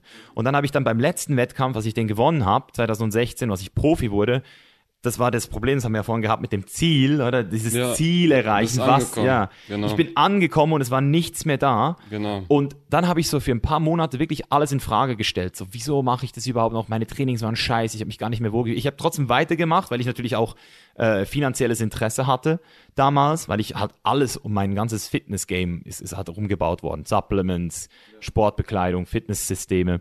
Und dann, als ich dann das Calling gekriegt habe von Ayahuasca damals, das hat damals noch nicht geklappt, 2016, ich habe das einmal gemacht im Dschungel in Costa Rica, das war ähm, Yahe, also das war dieses kolumbianische Zeug, das ein bisschen dickflüssiger ist und da habe ich nur gekotzt, da ist nichts passiert. Also ich habe mich nicht gar nicht geil gefühlt danach so. Und da habe ich auch gesagt, habe ich gar keinen Bock auf eine zweite Nacht. Und dann haben wir dann eben aber von dem Schaman dann, der hat mir so gesagt, ja, vielleicht ist Ayahuasca einfach nicht das Richtige für dich. Und dann hat er mir eben diese Shrooms gegeben und das White Chuma hat gesagt, mach zuerst White Chuma, also Mescalin-Kaktus. Und dann kannst du an deinem Geburtstag dann auch die Shrooms machen. Und White Chuma war dann so, die Erklärung. White Schumer hat mir dann so gesagt, wieso ich diesen Körper habe. Weil ich habe mich auch immer so gefragt, warum hatte ich so Schwein mit meiner Genetik? Warum hatte ich eigentlich so Glück? Du weißt es ja vielleicht noch früher. Die Leute haben mir nie geglaubt, dass ich Nelly Ja, bin. Nie. ja. Niemand hat mir geglaubt. Und ich habe dann von White Schumer so die Antwort gekriegt, also schau mal, Misha, Mann, dass du so einen Körper hast, das ist nicht Zufall. Du hast damit eine extreme Pole Position, dass Leute, die jetzt dir zuhören, dass junge Männer, die in der Regel bei Leuten, wenn es um so Thema wie Bewusstsein geht, das ist ja für die meisten langweilig, für die Jungen. Ja, So die meisten Jungen, wenn die zum Beispiel so einen Christian Rätsch hören würden oder allgemein so irgendwelche Psychologen, den hört man ja nicht zu, weil es ja nicht trendy ist. Und die Pflanze hat mir dann so gesagt, du bist dieser Neuzeit-Hippie sozusagen, der mit seinem Körper die Autorität hat, auch bei diesen Leuten ranzukommen und früh genug dieses Ego so bei den Leuten an den Eiern zu nehmen, weil ich hatte ja dieses Ego brutal. Und die Shrooms haben dann eine Woche später an meinem Geburtstag wirklich mein Ego einfach mal kurz kaputt gemacht. Und dann bin ich wieder gekommen, so wie eine Neugeburt, so auch Haare dann wachsen lassen und so. Es war so wie eine Transformation in dieser Woche und ich habe dann gewusst, wieso ich Bodybuilding machen muss. Das heißt muss, wieso ich dann nicht aufhören soll, weil es einfach für mich der geilste Sport ist. Es macht mir auch Spaß, aber ich muss es nicht mehr machen, um jemandem was zu beweisen. Ja. So. Das heißt, bei mir war es eher so das Gegenteil. Wegen den Psychedelics bin ich wieder rein. Ich hätte wahrscheinlich nicht mehr so trainiert, wenn das nicht passiert wäre. Ziemlich sicher. Das heißt einfach, das ist dein Weg. An diesem Tag wurde ich rekrutiert von den Plants, so sage ich das. Ohne eben jetzt wirklich so dieses ganze Hippie-Gezeug. So, ich sage einfach, hey, ich mache weiterhin Science Work, Training, ich bin Unternehmer, weißt du, ich habe all diese Sachen kombiniert und bin jetzt sozusagen auch so ein Example dafür, dass diese Psychedelics auch anders wirken, dass es dieses stereotypische, wie es auch diesen Stereotyp Bodybuilder gab früher, der Fleisch gefressen hat und sich Steroide gepumpt hat, wurde ich so dieser Anti-Stereotyp Bodybuilder, der Pflanzen sich reinzieht und Naturales. Und jetzt bin ich auch so im Psychedelics-Bereich ein Anti-Stereotyp, weil als ich bei Rhythmia reingelaufen bin, da haben die Leute mich schon so äh, am Anfang angeguckt, so der sieht aber nicht spirituell aus. Ja, aber was heißt, ähm, also allein so zu denken, ein Mensch sei nicht spirituell. Er hat keine Kristalle um den Hals. Ja, ich finde, jeder ist spirituell. Oder alles. Wir sind alle auf der Reise, sage ich Genau. immer. Mhm. Wir sind ja alles ich und somit ist jeder spirituell. Es ist nicht so, du bist nicht Mhm. spirituell, ich bin spirituell und ich zeig dir jetzt, wie es richtig geht. Das ist ja das Problem auch mit diesen Psychedelics. Das ist dann dieser, du hast es glaube ich vorhin auch schon gesagt, wenn man da so eine Experience hat, dann wird man ja auch, ich wurde dann auch so kurz der Messias. Hab Genau, gemeint, ich muss jeden retten jetzt. Missionarisch, das ist eine Gefahr bei Psychedelika. Ist das das Backlash? Ich glaube schon. Das äh, wie so ein Ausgleich vom Ego irgendwie. Gell? Dass man jetzt so da nochmal. Ja, jetzt kommt ja auch aus dem Ego, dieses Missionarische. Man will ja Eben. dann andere belehren und andere zurechtweisen und sagen, so geht's und damit machst du's. Aber woher willst du wissen, dass diese Substanz mir hilft? Woher willst du das wissen, ob es mir hilft oder ob es irgendwem anders hilft? Aha. Das kannst du gar nicht wissen. Du kannst nur von deiner Erfahrung reden. Und ich glaube, das ist echt so ein Rückangriff des Egos, dieses Missionarische. Mhm. Das nimmt aber bei vielen irgendwann wieder ab, Ja, ja. So mit der Zum Dauer. Glück. Aber die ersten Erfahrungen, da ist man auch dann in diesem Alkohol ist nicht so gut. Also ich war da auch mal. Ich, Trinkst du jetzt? Also selten. Ich habe nichts gegen Bier. Ja. Ich habe nichts gegen ein Wein, ich habe nichts gegen Bier. Ich finde, das gehört auch alles dazu. Wir haben ja dieses Gehirn, das kann diese ganzen Bewusstseinszustände nicht ohne Grund auslösen. Das ist genauso existenzberechtigt wie LSD. Irgendwie in psychedelische Substanzen über andere Substanzen zu stellen, ist auch wieder so ein missionarischer Film. Bei mir war es halt aus athletischen Gründen, wegen dem Sport schon nie interessant, Alkohol. Also Ja. als ich angefangen habe zu trainieren, habe ich gemerkt, es ist Gift für meinen Körper. Ist es, also streng genommen ist es Gift. Ja. Und was ich halt auch sagen kann, ist, für mich ist Alkohol so fast die einzige Substanz, na, es gibt wahrscheinlich mehrere, aber es ist eine der Substanzen, die legal ist und das Bewusstsein sinkt. Ja. Also das Bewusstsein sinkt. Und das ist ja auch der Grund, wieso die Leute dann so locker werden, weil sie sich nicht mehr über sich selbst die ganze Zeit Gedanken machen. So. ja. Aber davon kann man ja was lernen. Ja, stimmt, Mann. Stimmt, du hast recht. Aber die Le Leute lernen nichts. Nein, das ist Die machen es immer wieder. Weil die halt nicht integrieren. Ja, Mann. Weil du jetzt, wo du sagst, Mann, jetzt hast, jetzt hast du mich gerade getroffen, weil was Alkohol mir gegeben hat damals, ist zu realisieren, dass ich nicht besoffen sein muss, um trotzdem abzudancen und so. Weil ich, als ich besoffen war, ich war immer der krasseste. Und dann, Ja. wenn ich nicht gesoffen habe, Kommen Hab- die Hemmungen. habe ich gemerkt, die Hemmungen waren da und ich habe die dann aber überwunden. Genau deswegen, weil ich eben trainiert gegangen bin und trotzdem noch feiern wollte. Dann hat dir ja Alkohol auch irgendwo was gebracht. Ja, stimmt. Jetzt, hey, krass, Mann. So habe ich es noch nie gesehen. Das Ding ist, ich habe mal ein Video über GHB gemacht Aha. und das wirkt ja wie Alkohol. Im, also nicht wie Alkohol, aber ähnlich. Kannst du mal erklären, was das ist? Ähm, Liquid Ecstasy, das ist im Grunde das, was die Leute als K.O.-Tropfen kennen, ähm, was auf Partys in Drink gekippt wird, damit Ah, die ähm, Verge- Frauen Vergal- Vergewaltiger. vergewaltigt werden. Aber das Ding ist, diese K.O.-Tropfen, das ist eine Überdosis. Wenn du es aber richtig dosierst, wirkt es angenehm. Also die Leute nehmen nicht GHB, um sich, um umzukippen, sondern um so einen alkoholähnlichen Rausch zu erfahren. Okay, okay. Und bei vielen ist es so, dass sie plötzlich anfangen zu weinen. Das passiert auch bei Alkohol auch.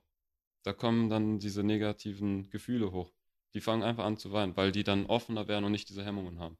Also ich finde auch Substanzen, die auf das GABA-System wirken, können einem was beibringen. Zum Beispiel auch Xanax. Du bist viel selbstbewusster, du denkst viel weniger darüber nach, was jetzt andere über dich denken. Bei Xanax? Ja? Nee, habe Also ich noch nie genommen. Auf Benzodiazepin ähm, wirst du sehr neutral, sehr kalt gegenüber der Meinung anderer. Mhm. Wenn dich jemand beleidigt, denkst du, okay, cool, deine Meinung. Mm. Und klar macht das süchtig, wenn du das nicht gut kontrollieren kannst. Und es ist auch nicht für Menschen, die schnell süchtig werden können, weil das extremst abhängigkeitserzeugend. Also so ein Entzug ist beispielsweise auf dem gleichen Level wie von Heroin. Oh shit. Obwohl es kein Opiat ist? Nee, ist ein Benzodiazepin. Also es wird auch verschrieben sozusagen gegen Panikattacken oder manche machen es auch dummerweise für Einschlafprobleme. Aber dass man davon dann abhängig wird, das sagen einem die Ärzte nicht immer, was schade ist. Ähm, aber trotzdem, wo man jetzt, wenn man so DMT nimmt, sich denkt, boah, was ist das eigentlich für eine Substanz, die zieht mich eigentlich voll runter. Selbst davon kann man nicht immer was lernen. DMT? Also wenn du jetzt DMT genommen hast, Also in welcher Form jetzt? geraucht beispielsweise. Okay, wir reden ja gerade über GHB, DMT, vielleicht für viele müssen wir, müssen ein bisschen abgrenzen. Also DMT ist jetzt. DMT ist die ähm, Oberklasse der Psychedelika und das zieht dein Bewusstsein hoch. Und wenn du das mal erfahren hast, könntest du meinen, dass äh, Substanzen, die dein Bewusstsein runterfahren, irgendwie überflüssig sind. Ah. Nie wieder Alkohol, nie wieder GHB, nie wieder Xanax, nie wieder irgendwas, was mich runterzieht. Ich will jetzt nur diese spirituellen Sachen haben. Ja. Aber das ist ja irgendwie dann auch irgendwo verschlossen und dann grenzt man auch so wieder und alle Substanzen haben ihre Nachteile und Vorteile. Wo würdest du Gras einordnen? Runter oder hoch? Auch hoch eigentlich, ja? Oder in die Mitte? Ich würde, ich würd, wenn äh, die Drogenwelt sozusagen ein Kreis wäre, wäre Gras in der Mitte. Das hat von allem so ein bisschen. Gell? Gras ist der Allrounder. Weil es kann mich manchmal auch so gleichgültig machen, im guten Sinne. Also Mhm. für mich jetzt, weil ich bin ja eher der sehr ernste Typ so. okay. Und bei Gras habe ich dann manchmal das Gefühl, ich wäre zur Witzmaschine, ich bin entspannt, ich bin völlig losgelöst. Aber es kann mich auch, wenn ich zu viel konsumiere oder wenn ich es oral nehme, kann es mich auch paranoid machen. Du kannst auch trippen davon. Ja, da habe ich das Gefühl, jeder will mich irgendwie, also dann habe ich wirklich das Gefühl, die Polizei mich verhaften will oder dass irgendjemand, meine besten Kollegen irgendeinen ganz krassen Coup gegen mich aushandeln und sowas. Also ganz krasse Stories kommen da manchmal so. Also schon lange nicht mehr, aber früher war das so. Mhm. Ich ähm, habe da so meine Theorie. Und Mhm. zwar, dass das einfach nur verstärkt wird, was eigentlich schon immer da ist. Hm. Das ist halt unterbewusst. Und viele sagen, nein, das ist nicht unterbewusst. Ich weiß, dass es nicht unterbewusst ist. Es ist, muss unterbewusst Aber sein. wie, wie kannst du denn wissen, was im Unterbewussten ist? Weil es ist unterbewusst. Das heißt, du kannst gar nicht wissen, was in deinem Unterbewusstsein wirklich ist. So ganz. Äh, Dein Unterbewusstsein vergisst ja nie. Also es speichert alles ab, was irgendwann mal da war. Das heißt, du kannst nicht drauf zugreifen, aber es ist da. Ich mache immer das Beispiel mit dem Gesicht deiner Erstklasslehrerin. Wenn du das jetzt kurz nach vorne holst, dann ist es da. Plötzlich siehst du das Gesicht wieder. Ohne dass ich es gesagt hätte, wärst du nicht darauf gekommen. Ja? Genau. Aber es ist im Unterbewusstsein schon mal irgendwo drin, wie ein Film. Aber ich glaube, dass, äh, was du jetzt gerade gesagt hast, ist noch im Bewussten. Also das ist noch der Bereich des Bewusstseins. Zwar ein bisschen tiefer, weil man ein bisschen mehr graben muss, aber unterbewusst, darauf kannst du mit deinem Bewusstsein nicht mehr zugreifen.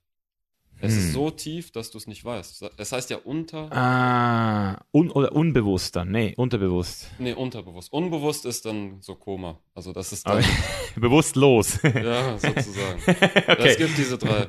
Aber Ja. das Bewusstsein ist jetzt ähm, immer noch jetzt nicht nur so dünn, sondern du kannst auch tiefer graben und alte Erinnerungen hochholen. Aber ja, ich sag Cannabis, wenn es dich paranoid macht, im Sinne von, du fängst plötzlich darüber an zu denken, was andere von dir denken. Mhm. Du denkst dann auch nüchtern darüber nach, was andere von dir denken. Also ich ziehe jetzt aus diesem Podcast schon mal ein fettes Learning raus. Und zwar das, das was du jetzt gerade gesagt hast, das habe ich noch nie so hinterfragt, dass es diese Ups gibt. Also eben, du hast jetzt DMT als die Überklasse bezeichnet. Also alles, was psychedelisch wirkt und dich sozusagen mit deinem Bewusstsein erweitert oder erhöht, wenn man so will. und alles, was dein Bewusstsein eher reduziert, wie Alkohol, GHB, Ketamin wahrscheinlich auch. Ketamin ist schon eher oben. Geht auch hoch dann. Ich finde schon, aber für manche ist es auch. Okay, und was würdest du empfehlen, wenn ich jetzt sage, oder wenn jetzt jemand sagt, ich finde Alkohol schadet mir, aber ich will trotzdem auch mal wieder diese andere Reise nach unten machen. Ich will mich auch mal wieder so ein bisschen. Also wenn ich jetzt zum Beispiel an einer Party bin, ich habe das Bedürfnis zwar lustigerweise wirklich nie gehabt, aber jetzt, wo du es sagst, habe ich natürlich die Idee, vielleicht wäre es ja trotzdem mal cool wieder. Aber wenn ich jetzt Alkohol trotzdem nicht konsumieren will, weil ich das Gefühl habe, dass der Kosten-Nutzen-Faktor nicht übereinstimmt, Dann ist es so. was würdest du denn sagen, ist da so eine Alternative zu Alkohol für Leute, die Party machen wollen? Schwer, hä? Niedrig dosiertes Ketamin. Also ich finde, du bist auf jeden Fall offener. Aha, Du redest mehr, also das ist schon so alkoholtypisch. ja. Aber boah, also es ist halt verändert. Ich würde jetzt Ketamin eher als äh, erweiternd. Äh, bei mir wirkt es erweiternd, aber da kommt es auch drauf an, ob du R oder S-Ketamin hast. Also das war in meinen Augen bisher dein bestes Video auf Danke dir. YouTube und das würde ich auch jedem mal empfehlen, wer sich für das Thema interessiert. Extrem interessante Substanz, muss ich sagen. Ich habe lange danach äh, gesucht, mal etwas Anständiges zu finden im Internet und du hast da wirklich was richtig Großartiges äh, Danke. gezeigt. Ja. Wollte ich nochmal sagen. Ähm, wir haben ja auch noch so ein paar Sachen, die ich unbedingt auch von der Community an dich weitergeben gerne. wollte. Und ich denke, wenn der Podcast hier geschätzt wird, dann werden wir uns eh nochmal sehen. Ich meine, du bist ja Ich kann hier. ja auch mal zu dir fahren. Ja, Also ich genau. bin ja auch sehr dankbar, dass ich auf diesem Podcast sein darf. Ey, ich Alter. generell die Idee von Chainless Life übelst gut, dass man da für dich sehr lehrreich, für die, die du interviewst, sehr lehrreich und für die Zuschauer sehr lehrreich. Es kann eigentlich nur jedem weiterhelfen. Es ist so ein Win. Ja, krasse Ich Idee. lerne bei jedem Gespräch, Mann. Ja, immer. Sogar wenn ich meine Leute coach, lerne ich dazu. Du kannst von jedem Menschen was lernen. Es gibt keinen Mensch, der dir nicht irgendwas beibringen kann. Ja. Mit dem Bewusstsein sollst du jeden Menschen betrachten. Das sind auch so Sachen, die du merkst, wenn du auf Psychedelics bist, Mann. Da merkst du sogar, dass du von Tieren lernen kannst. Ja, sicher. Also, wenn du mit denen mal laufen gehst, du siehst halt, wie er an so kleinen Dingen Freude hat. Mhm. Also so ein Hund zum Beispiel. Oder wie er auch wirklich da ist und zum Beispiel die Gegend erschnuppert. Mhm. Und du bist so mit dem am Laufen und denkst über deine Sachen nach so und bist gar nicht da. Mhm. Im Grunde ist jedes Lebewesen ein laufender Lehrer. Ja, Mann, das ist schön gesagt. Siehst du dich selbst in deiner Funktion, wenn man es jetzt mal so auf dein Medium beziehen würde? Weil du machst ja Aufklärungsvideos. Würdest du dich eher als Lehrer bezeichnen oder eher so als Consultant? Berätst du auch Leute direkt oder hast du das Gefühl, du möchtest einfach nur das Wissen weitergeben? Oder weil du coachst ja Leute nicht. Also ich glaube erstmal, dass du sowieso keinem helfen kannst, sondern dass du ihm nur dabei helfen kannst, dass er Sich sich selbst selbst, helfen. Das ist das Erste. Deswegen will ich auch ehrlich gesagt niemanden so beraten. Ich will erstmal mit dem YouTube-Kanal nur die Infos weiterbringen, die mir weitergeholfen haben. Aber ich will auch manchmal so ein bisschen das mit meinen Erkenntnissen schmücken. Also ich bin jetzt nicht nur so ein ähm, Mensch, der nur Infos rüberbringt, sondern das auch ein bisschen mit persönlichen Erfahrungen schmückt, dass man da auch so was rausziehen kann. Das ist wichtig, ja. Ja. Und das ist auch der Grund, wieso es so funktioniert. Also wieso dein Kanal so geil ist, weil du eben nicht nur so dieses Theoretische hast, sondern du sagst, hey, ich bin selbst auch Psychonaut, sagst du immer so. das ist ein geiles Wort. Mein Nachname ist Ayat und das heißt auf Arabisch Ayat und das bedeutet übersetzt der Krankenbesucher. Das heißt, meine Vorfahren haben die Leute besucht und geheilt. Und so mache ich das ja jetzt auch. Krass. Ja, aber halt mit anderen Sachen. Ja, also ich meine, wenn du mal guckst, in der Psychologie wird ja oft dieses Heilen, wie man es in der Medizin kennt, eins zu eins abgewälzt. Also in der Medizin kann man ja wirklich sagen, der hat Krankheitserreger, dem gibt man jetzt dieses Antibiotika Genau. und der ist geheilt. Das kann man wirklich sagen. Aber in der Psychologie, das ist ja nicht eins zu eins. Also jedes von diesen Antidepressivas ist ja mehr dafür da, diese Extreme, in der Leute leben, die sozusagen auszugleichen. Es ist nicht dieses Heilen. Ja? ich würde sagen, Antidepressiva und auch Benzos werden ja teilweise in diesen Bereichen verschrieben. Ja. sind nur dafür da, damit du diese Phase wirklich, ja, nicht so, dass du da nicht so traurig bist und nur noch im Bett hockst, sondern dass du dich in der Zeit mit dir selbst beschäftigen kannst. Dass du diese Möglichkeit hast, wieder etwas höher zu kommen und dann an die Ursache zu gehen. Aber ich finde Antidepressiva, naja, es gibt Studien, dass die nur ein bisschen mehr als Placebo wirken. Hm, gibt da verschiedene Theorien. Ja. Und dass die auch viel zu langsam wirken. Du musst ein Antidepressiva über Wochen nehmen, damit erstmal dieser Effekt kommt. Und diese Leute brauchen was Akutes. Und deswegen finde ich Ketamin da als Antidepressivum gut. Wird ja auch deswegen erforscht. Genau, das ist jetzt im Blick. Also in den USA ist es schon. Ja. Wird schon als Nasenspray verschrieben. Krass. Sollte mal jetzt hier auch langsam rüberkommen. Weil diese Leute brauchen was Akutes, nicht etwas, was erst in zwei Wochen wirkt. Mhm. Aber wie die Mediziner Substanzen haben, um den Körper zu heilen, sollten eigentlich Psychologen und Psychiater Substanzen haben, womit man die Psyche heilen kann. Nicht nur die Symptome kaschieren, Genau. sondern heilen kann. Und das sind ja die Psychedelics Das sind die. Psychedelics, Ja. genau. Und die sollten damit auch hantieren dürfen. Das ist sozusagen das Werkzeug, wie ein körperlicher Arzt dich mit Antibiotika heilt, darf der doch sicherlich dann auch dich mit MDMA oder LSD heilen. Finde ich irgendwie ungerecht, dass die Psychologen da nur so auf ein paar Substanzen zugreifen dürfen. Ja, man sagt ja auch bei der DMT-Erfahrung mit Ayahuasca, dass viele von der Gottesanbeterin reden oder von Aliens, die an dir operieren. Also viele Leute äh, sprechen davon, dass sie auf ihrer Ayahuasca-Zeremonie, dass jemand an ihnen operiert hat. Genau. Das fühlt sich so an, als wärst du in so einem Ja. UFO und da sind dann Aliens und die machen irgendwas und danach fühlt sich das einfach geheilt. an. Meine Freundin hat das gehabt. ja? Bei mir war es anders. Bei mir war es auch, ich hatte auch das Gefühl, etwas ist mir passiert, aber bei mir hat sich eher ein Gefühl, als hätten man mir einen kleinen, äh, so einen kleinen Chip in den Kopf gesetzt. Uh, Chip. Bei mir zum Beispiel Ja. war es so, als hätte man den Stecker rausgezogen und an der richtigen Stelle. Ja, irgendwie angestöpselt. sowas. Also man hat mir was reingegeben, auf Ja. jeden Fall. Ich bin irgendwie so, also ich hatte ja nie diesen Ego-Durchbruch wie mit den Pilzen mit DMT bis jetzt. Mhm.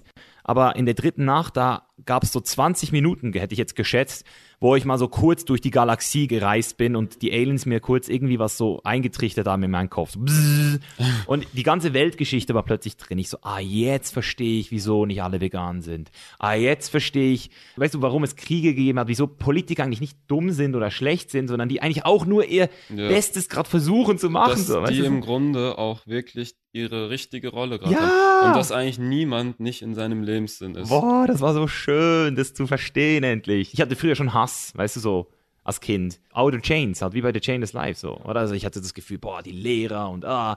Ja, und das System ist Ja. scheiße und so Und weiter. jetzt mittlerweile, Mann, nein, nee, du, das System ist, umso besser du es verstehst, desto besser kannst du es für dich nutzen. Deswegen machst du Aufgabe, dein System zu verstehen und nicht es zu zerstören, so. Wenn du jetzt sagst, das System ist scheiße und deswegen geht's dir so, dann gibst du auch wieder Verantwortung ab. Opferrolle. Genau. Das ist es, die Opfermentalität. Und ich finde, Psychedelika helfen dabei, können dabei helfen, diese Opfermentalität abzulegen. Ja, Mann. Wir haben drei Leute, die sich bei dir gemeldet haben Okay. bei Patreon. Wie gesagt, habe ich dir schon empfohlen. Mhm. Patreon, die neue Plattform, Leute, wenn ihr unseren Gästen hier geile Fragen stellen wollt, einmal im Monat mir persönliche Fragen stellen wollt und die Folgen 24 Stunden vorher kriegen wollt, dann jetzt einfach auf chainlesslife.com gehen und dort den orangen Patreon-Button anklicken. Das ist übrigens auch der Grund, wieso wir hier werbefrei bleiben und immer bleiben werden. Also ich habe keinen Bock auf Sponsorings hier von irgendwelchen Kann ich verstehen. weil dann hätten wir die Folge wahrscheinlich mit dir ganz bestimmt nicht gemacht. Ja, wer wird das schon sponsern? Genau, also Ich kenne das ja durch die YouTube-Monetarisierung. GHB, Ketamin. Was? ähm, alright, wir haben jemanden, der dich schon lange verfolgt, der auch Fan von dir ist und der hat gesagt, er würde sich nur wünschen, dass du noch einmal ganz kurz erklärst, weil ihm das so krass geholfen hat. Du hast ein Video gemacht Ende 2019 über eine Sprachmemo, die du während des Schlafens hörst mit deinen Glaubenssätzen. Dass du Glaubenssätze dir anhörst, während du schläfst. Und das hat bei ihm was ausgelöst und er ist dir bis heute dankbar dafür. Und er sagt, mein größter Wunsch ist einfach nur, Misha, dass er das nochmal hier auf dem Podcast sagt, damit das alle auch hören und von profitieren können. Also, ihr müsst euch vorstellen, dass das Unterbewusstsein wirklich alles aufnimmt. Ich bin der Meinung, wenn du jetzt das Radio anhast, und das Fenster offen hast und der Wind reinströmt, dann übertönt das ja. Das Mhm. Unterbewusstsein nimmt trotzdem alles auf. Er speichert alles. Das Mhm. ist ein riesiger Speicher. Und wenn du dir jetzt Affirmationen sagst oder die abspielst, dann werden die auch aufgenommen. Das Problem ist aber, dass wir diesen Verstand haben. Und dieser Verstand, der fühlt sofort, ob diese Glaubenssätze stimmen oder nicht. Ich sag dir jetzt einen Satz und du weißt sofort, dein Verstand lässt es entweder in dein Unterbewusstsein oder nicht. Du bist dünn. Mhm. Stimmt nicht. Also Genau. Es resoniert nicht Nee, mit dir. nee, ja. Genau. Dein Verstand hat jetzt abgeblockt und es Ja. nicht in dein Unterbewusstsein gelassen. Aber wenn du schläfst, ist dein Verstand aus. Dein ganzer Körper ist offen, dein Unterbewusstsein ist offen und alles, was du jetzt hörst an Affirmationen, kommt da rein.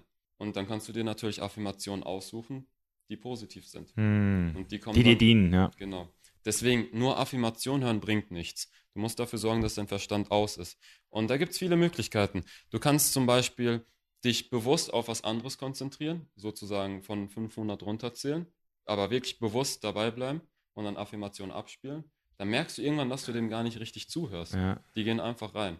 Das ist etwas anstrengender. Es gibt aber eine neue Methode, da spielst du Musik ab und machst die Affirmation leiser. Und du hörst die Affirmation nicht mehr mit deinem Verstand, aber dein Unterbewusstsein nimmt sie trotzdem auf. Diese Technik, die nennt man Subliminals. Okay. Und damit kannst du eigentlich alles. Mhm. Fast schon so wie Hypnose auch, schon geht es in diesem es Bereich, ist ja. Der Musik, das ist etwas neuer. Viele würden jetzt sagen, ja, aber das Unterbewusstsein, wenn du das mit dem Verstand nicht hörst, das nimmt es nicht auf. Ich würde sagen, probier es einfach mal aus. Ja. Nimm dir Musik, wo du drauf schlafen kannst. Kann man ja mit Audacity einfach erstellen. Musik und dann Affirmationen so leise stellen, dass man sie nicht mehr hört. Abspielen lassen. Mach das drei Monate, wirklich täglich und schau, was sich in deinem Kopf tut. Alright. Und ich werde auch nochmal das Video von dir verlinken in den Show Notes, damit sich das alle nochmal anschauen können. Genau, nur dass ich da das mit der Musik nicht erklärt habe. Also laute Musik, leise Affirmation, Musik dann etwas leiser stellen, damit du auch schlafen kannst und viel Spaß. Man, man sagt ja auch, dass so Werbung dich manipuliert. Ja, mit, klar. mit so unterbewussten Messages. Teilweise auch in den Bildern ist es versteckt, dass du es bewusst nicht wahrnimmst. Es wird trotzdem aufgenommen. krass. Also das Unterbewusstsein Krass. nimmt viel, viel mehr auf, als du bewusst wahrnehmen Crazy. kannst. Weitere Frage von Nick Malta, der hat mehrere Fragen gestellt, aber ich finde vor allem die letzte Frage, die er gestellt hat, super interessant. Nick Malta hat auch das Mentoring von mir gemacht, deswegen ähm, richtig geile Frage von ihm. Welche Rolle werden Psychedelics in 5, 10 oder 20 Jahren gesellschaftlich und politisch einnehmen? Wohin geht es langfristig hin mit dem Trend? Also das ist natürlich jetzt eine philosophische Frage. Gehen wir mal so auf 20 Jahre oder was ist für dich besser, 10 oder 20? Ich finde, dass jetzt schon äh, so eine zweite Welle. Die erste war ja die Hippie-Bewegung. 60er Jahre, Woodstock. Genau. Da ist das Problem aber gewesen, dass die Leute einfach drauf losgegangen sind. Die haben das nicht so kontrolliert gemacht. Und ich glaube, in den nächsten Jahren wird diese Welle zurückkommen, aber wir werden bewusster und kontrollierter damit umgehen. Wegen dem können. Internet. Genau. Kein Vietnam War. Kein Vietnam War. Also ich hoffe, kein War mehr überhaupt, aber da wird auf jeden Fall eine zweite Welle kommen. Die ist gerade am kommen. Stell dir vor, du hättest im Jahre 2000 im Internet über LSD geredet. Mhm. Die wären da nicht so offen rangegangen Mhm. wie jetzt 2020. Da hat sich jetzt schon sehr viel getan. Vor ein paar hundert Jahren wärst du verbrannt worden vielleicht, wenn du den Leuten da Trips beschert hättest. Ich hoffe einfach, dass die Menschheit aus der Zeit der Hippie-Bewegung lernt und damit verantwortungsvoller in Zukunft umgeht. Ja. Na, ich denke, da haben wir einen guten Punkt getroffen, auch mit Tim Ferriss, der sehr, sehr gut über die Themen spricht, gute Leute einlädt. Maps in Amerika, die ja wirklich auch mit MDMA arbeiten wir. Das haben wir jetzt heute gar nicht drüber gesprochen, aber MDMA kann man natürlich auch nochmal sicher auch mal thematisieren, weil das wird in meinen Augen auch dadurch, dass es halt diesen Partydrogenruf hat, krass unterschätzt. Ich weiß nicht wieso, aber MDMA hat bei mir auch, das habe ich auch eine Erfahrung gemacht, die wirklich lebensverändernd war für mich, kann ich sagen. Meine Freundin hat zum Beispiel mit MDMA eine sehr lebensverändernde Ja. Erfahrung gemacht. Und wirkt MDMA bei dir psychedelisch? Mm, Ja, einmal in Ibiza, als ich zum ersten Mal gemacht habe, da hatte ich ein Pferd. Also da war das DJ-Pult, hat sich zu so einem zwei Pferden, die am Reiten waren. Also ich habe gedacht, es kommt jetzt eine Kutsche rein, Alter. Aber nur so für eine Sekunde, also nicht so wie bei Shrooms, wo das konstant bleibt. Das ist nur so, fast so wie eine Optical Illusion hat sich ergeben, so. Weißt du, wieso das passiert? Nein. Weil ab einer gewissen Dosis wandelt dein Körper MDMA in MDA um und MDA erzeugt diese optischen Täuschungen. Krass. Aber du kannst auch MDA allein konsumieren. Oh, shit. Ja. Hast du schon mal gemacht? Ne, habe ich noch nicht gemacht. Meine Freundin hat es mal gemacht und ja, das ist sozusagen dieses wie überdosierte MDMA. Hart. Ja. Also zu der Frage nochmal gesellschaftlich politisch. Würdest du sagen, dass man in 20 Jahren sowas wie LSD in der Drogerie kaufen kann? Nein, Nicht. glaub nicht. Wir sind jetzt noch mit Gras am Kämpfen, also Ja. Aber Gras schon so in 10 Jahren so. ja. Ich glaube in der Schweiz schon ein paar. Nicht mehr lang. Dazu haben wir jetzt noch ein paar Bullet-Time-Fragen. Also man könnte natürlich über jede einzelne Frage auch eine Stunde reden, aber Norman hat nochmal so ein paar Fragen an dich gegeben. Und zwar die erste, was sind die jeweils schlimmsten und besten Drogenerfahrungen, die du je gemacht hast? Also so dein, deine beste Erfahrung und deine schlimmste Erfahrung. Also ich bin ja jemand, der von jeder Erfahrung bis jetzt was Positives abgewinnen konnte. Selbst wenn ich in dem Moment mir mein Verstand gesagt hat, dass das nicht positiv war Mhm. und dass das jetzt aufhören sollte, konnte ich im Nachhinein doch irgendwie was Positives draus ziehen. Und deswegen fällt es mir gerade sehr, sehr schwer, irgendwie die beste Erfahrung Du auszukristallisieren. kannst auch sagen, die, die dich am meisten geprägt hat. LSD hat mich am meisten geprägt. DMT war zwar intensiver, Ja. aber LSD ging doch dann mehr ums Persönliche. Und geprägt und verformt oder eher gesagt zu dem zurückgebracht, wer ich bin, hat mich LSD am Mhm. stärksten. Geil. Danach die Zauberpilze. Ja. Wo, wobei jetzt, wenn ich so drüber nachdenke, ist es Ah. wieder schwer, die zwei ähm, so gegeneinander zu tun, aber die zwei sind so. Aber es gibt nichts, wo du nach der Substanz gesagt hast, hat mir nichts gebracht und werde ich nie wieder nehmen. So. Fast nichts gebracht oder nichts gebracht nicht, aber nie wieder machen schon. Ja, Und zwar bei Ketamin, die K-Hole-Dosis. Ja, Bin ich nicht mehr gewillt, das zu machen. ja, Also wegen den Nebenwirkungen. ja. Ja, das ist natürlich auch ein Punkt, gell? Und bei MDMA muss ich sagen, eine lebensbegleitende Substanz sollte es nicht sein. Nein. Hm. Das ist der Grund, wieso ich MDMA kritisch gegenüberstehe. Weil Ja. ich bin ein top glücklicher Mensch. Genau. Und wenn ich MDMA nehme, dann werde ich so glücklich, dass es schon fast nicht mehr möglich ist, noch glücklicher zu werden. Und danach aber bin ich eine Woche zum ersten Mal in meinem Leben, glaube ich, nicht glücklich gewesen. So. Und ich, ich habe Angst gehabt, dass das so bleibt. Und deswegen war ich so, okay, scheiße, Mann, mit dem, mit dem spielst du nicht mehr rum. Genau, So. mit MDMA sollte man wirklich aufpassen, weil ich habe bis jetzt noch keine Substanz probiert, die so stark in meine Hirnchemie eingegriffen hat wie MDMA. Hm. Also selbst Punkt. Kokain hat nicht so viel Auswirkungen am nächsten Tag wie MDMA. Ja. Nach Koks Körperlich schon noch, oder nicht? Auch nicht? auf dem Runterkommen, okay. Also Neurotoxizität, würdest du jetzt das so bezeichnen, oder wie? Nein, das äh, Problem bei MDMA ist ja nicht, dass, das, äh, dass du dich so schlecht fühlst, weil es dir die Gehirnzellen kaputt gemacht hat, sondern weil es deine Serotoninspeicher geleert hat. Und die müssen erstmal hergestellt werden. Also das Serotonin muss wieder Ja. hergestellt werden. Und wenn das wieder hergestellt ist, geht es dir wieder gut. Ja, da gibt es ja auch diese Tricks mit Tryptophan und 5-HTP, aber ich. Aber wenn man das machen muss, dann denkt man auch schon drüber nach, zu viel MDMA zu konsumieren. Ja. Und ich bin auch der Meinung, wenn du für irgendeine Substanz Regeln hast, so Konsumregeln, dann bist du in der Regel auch süchtig. Also wenn du Guter sagst, Punkt. Wenn ich sage, ich kiff nur einmal in der Woche, warum nur einmal? Warum beschränke ich mich da selbst? Warum sage ich nicht, ich kiff mal drei Monate nicht und dann zwei Tage hintereinander? Wenn du das so machen kannst, bist du in der Regel nicht süchtig. Bist du schon mal von was süchtig geworden oder gewesen? Also ich hatte mal eine Phase, wo ich etwas mehr gekifft habe, aber ich konnte es von dem einen auf den anderen Tag konnte ich aufhören. Also süchtig, so dieses Verlangen, dass ich ohne eine Substanz nicht klarkomme, hatte ich noch nicht. Nein. Ich habe es nur mit Kaffee. Also ich komme zwar klar ohne, aber ich möchte es eigentlich nicht. Also du, du ähm, redest dir das dann doch so ein, dass du es doch nimmst. ja, also ich habe im Rhythmia eine Woche ohne gemacht. Das ging auch okay. Zwei Tage ein bisschen Kopfschmerzen so. Mittlerweile habe ich einen Hack gefunden, dass wenn du äh, eine Cola trinkst an dem Tag, an dem ersten zwei, dass dann auch der Kopfschmerz nicht da ist. Aber ich liebe Kaffee einfach. Also ich liebe das Gefühl, ich liebe den Effekt, den Geschmack, alles. Ist auch super alltagstauglich. Ja, also für mich ist es so die einzige Droge, die einzige, die einzige Abhängigkeit. Oder die Leute sagen jetzt so, aber es ist doch keine Droge. Doch, es ist eine Doch. fucking Droge, Doch, Mann. Es ist eine richtige Droge. Aber es ist eine gesellschaftlich anerkannte Droge. Genauso wie Alkohol auch, oder? Wenn du ein Bier trinkst am Abend in der Stadt, guckt dich niemand schief an. Aber stell dir mal vor, du sagst, hey, ich habe mir letztes Wochenende ein bisschen LSD reingefahren. Die denken so, Alter, bist du bescheuert? Man muss dir mal vorstellen, die Leute, die früher Lachgas entdeckt haben, wurden für ihre Entdeckung auf den Adel hochgehoben. Also die zwei waren nicht adlig, aber die aus dem Adel fanden die Substanz angenehm und haben die dann zum Adel hochgehoben. Aber wer würde mich jetzt zum Adel hochheben, weil ich äh, hier Infovideos über LSD mache zum Beispiel? Also es ist sehr gesellschaftsabhängig, wie eine Substanz gesehen wird. Und es ist auch sehr gesellschaftsabhängig, was man von einer Substanz glaubt. Wenn ich jetzt Kokain sage, Scarface, Tony Montana, genau, man Mafia. denkt sich, das ist äh, Kolumbien. alles schlecht. Aber die Völker, die das zum Beispiel mit den Blättern kauen, die sagen Mutter Coca. Mama Coca. Mama Coca, genau. Ich habe Coca-Tee getrunken in Peru. Ich fand's richtig geil. Ja, das ist ja auch, wenn du es als ähm, Blatt, also als Tee Ja. zum Beispiel zubereitest, auch nicht. Also es ist noch ein bisschen subtiler als Kaffee sogar. Also Kaffee ist definitiv stärker als Coca-Blätter. Also 250 Milligramm Koffein, wenn das, Too much. das ist too much. Aber wenn das, äh, wenn man sagt, dass es keine Droge ist, dann weiß ich auch nicht. Ja, Mann. Krass. Wie viel Koffein brauchst du? Ich bin so ein Typ, ich bin sehr, ähm, ich vertrage auch 250 immer noch gut. Ähm, mehr dann aber auch nicht. Also bei mir ist so die Grenze bei äh, 350, da fängt es bei mir an. 300 fängt bei mir so an, nicht mehr cool zu sein. Mhm. Und ich habe mal in meiner Wettkampfdiät 2013, da war ich mal aufs 450, 500 und da hatte ich so ein Also ich glaube, es gibt kein schlimmeres Gefühl als eine Überdosis Koffein. Also ich möchte, das wünsche ich niemandem.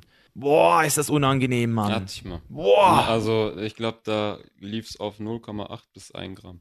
Boah. Und danach weißt du, dass das auch wirklich Halluzinationen auslösen kann. Das war, weil ich halt nicht aufgeklärt war. Also es klingt jetzt echt dumm, die Story, aber ich wollte halt wach bleiben Mhm. und dachte mir, ich trinke jetzt ein paar Kaffees. Ja, es gibt ja auch Leute, da hat man jetzt rausgefunden, die Koffein über 24 Stunden im Körper haben. Also jeder baut Koffein anders ab. Das heißt, wenn ich jetzt einen Kaffee trinke, dann bin ich am Abend im Bett. Easy. Aber ich kenne Leute, die trinken um 16 Uhr einen Kaffee oder um 15 Uhr, die können nicht pennen. Ich finde halt bei Kaffee, wenn du sagst, ich bin davon irgendwo abhängig, das ist halt zum Glück auch nicht so schlimm. Weil das Einzige, was sich im Gehirn verändert, ist, dass deine Nervenzellen ein paar mehr Adenosinrezeptoren bilden. Mhm. Mehr nicht. Der Eingriff ist minimal. Okay. Also, das ist nicht so ernst, wie wenn du jetzt eine Kokainabhängigkeit hättest. Mhm. Da bist du noch gut unterwegs. Das bringt mich jetzt vielleicht, wenn wir das Stichwort Kokain haben, glaubst du, dass es wirklich jede Substanz sinnvoll eingesetzt werden kann? Jede Substanz kann bei irgendwem sinnvoll eingesetzt werden, aber nicht jede Substanz kann bei jedem sinnvoll eingesetzt werden. Was würdest du sagen, ist so eine Substanz, die wirklich fast nie sinnvoll ist oder selten sinnvoll? Crack, also gerauchtes Kokain, Ja. ähm, Heroin, also da wird schwer. Nikotin, also Zigaretten, finde ich. Und auch wenn man es so als Kaugummi nimmt, auch nicht gut. Also das Nervengift Nikotin, habe ich mal gehört, sei weniger schlimm als Koffein. Es ging ja nicht ums Nikotin, sondern um die Zigaretten. Und die Zigarette, okay. rauchen. Ja, also Rauchen, es macht keinen Sinn. Ja. Im Grunde musst du überlegen, jede Substanz ist unterschiedlich nachhaltig und je nachhaltiger eine Substanz ist, desto öfters kann man sie sinnvoll einsetzen. Psychedelika sind sehr nachhaltig, dein Körper nimmt davon keinen Schaden. Deswegen mit dem Alter denkst du auch immer darüber nach, eher auf die nachhaltigen Sachen umzusteigen. Jetzt Zigaretten, wie nachhaltig ist das für dich? Gar nicht, null. Wann ist eine Zigarette wirklich sinnvoll? Wenn du cool aussehen möchtest, vielleicht in einer gewissen, äh, also weißt du, es gibt ja für einen Film, also wenn Brad Pitt an der Okay. Kippe zieht in irgendeinem Ja, Film okay. oder so ein bisschen so, dann verstehe ich's. Fürs Bild. Ja, fürs Bild, kulturell. Kollege an der dicken Zigarre. Ja, Okay. ja, das ist der einzige Sinn, den ich sehe. Aber so wirklich ähm, weiterkommen dadurch? Nein. Natürlich nur, wenn du es glaubst. Wenn du glaubst, du bist cooler mit einer Zigarette, dann bist du wahrscheinlich cooler. Ja, aber wenn du dann keine mehr hast? Also sollte man sein Selbstbewusstsein von diesen äußeren natürlich nicht. Also ich würde sagen, Zigaretten sind äh, selten nachhaltig. Crack eigentlich nie, Crack auch nicht. Heroin, Heroin nicht. Kokain. Je nachdem, wie du es konsumierst, kann das schon auch MDMA ähnlich wirken und sehr öffnend wirken, dass du mit dem Partner offen redest. Das Problem ist, wie ge gerade gesagt, die ähm, Gesellschaft, die bestimmt halt, wie du eine Substanz siehst. Und Koks kommt in unserer Gesellschaft schlecht weg. Es ist auch wirklich körperlich schädlich. Ja. Also das ist wie MDMA keine lebensbegleitende Substanz, sondern etwas, was man normal machen kann. ja. Und das ist auch nie rein eigentlich so gut wie, oder? Das ist ja das größte Problem. Dass Ja. du nie weißt, ob du jetzt Speed oder irgendwie noch anderen Scheiß, Meth oder so ein Shit. Genau. Das, ähm, was du jetzt gerade sagst, kann man aber gut umgehen, vor allem wenn man in der Schweiz wohnt. In Zürich gibt es die Organisation DIZ und da kannst du deine Substanz testen lassen.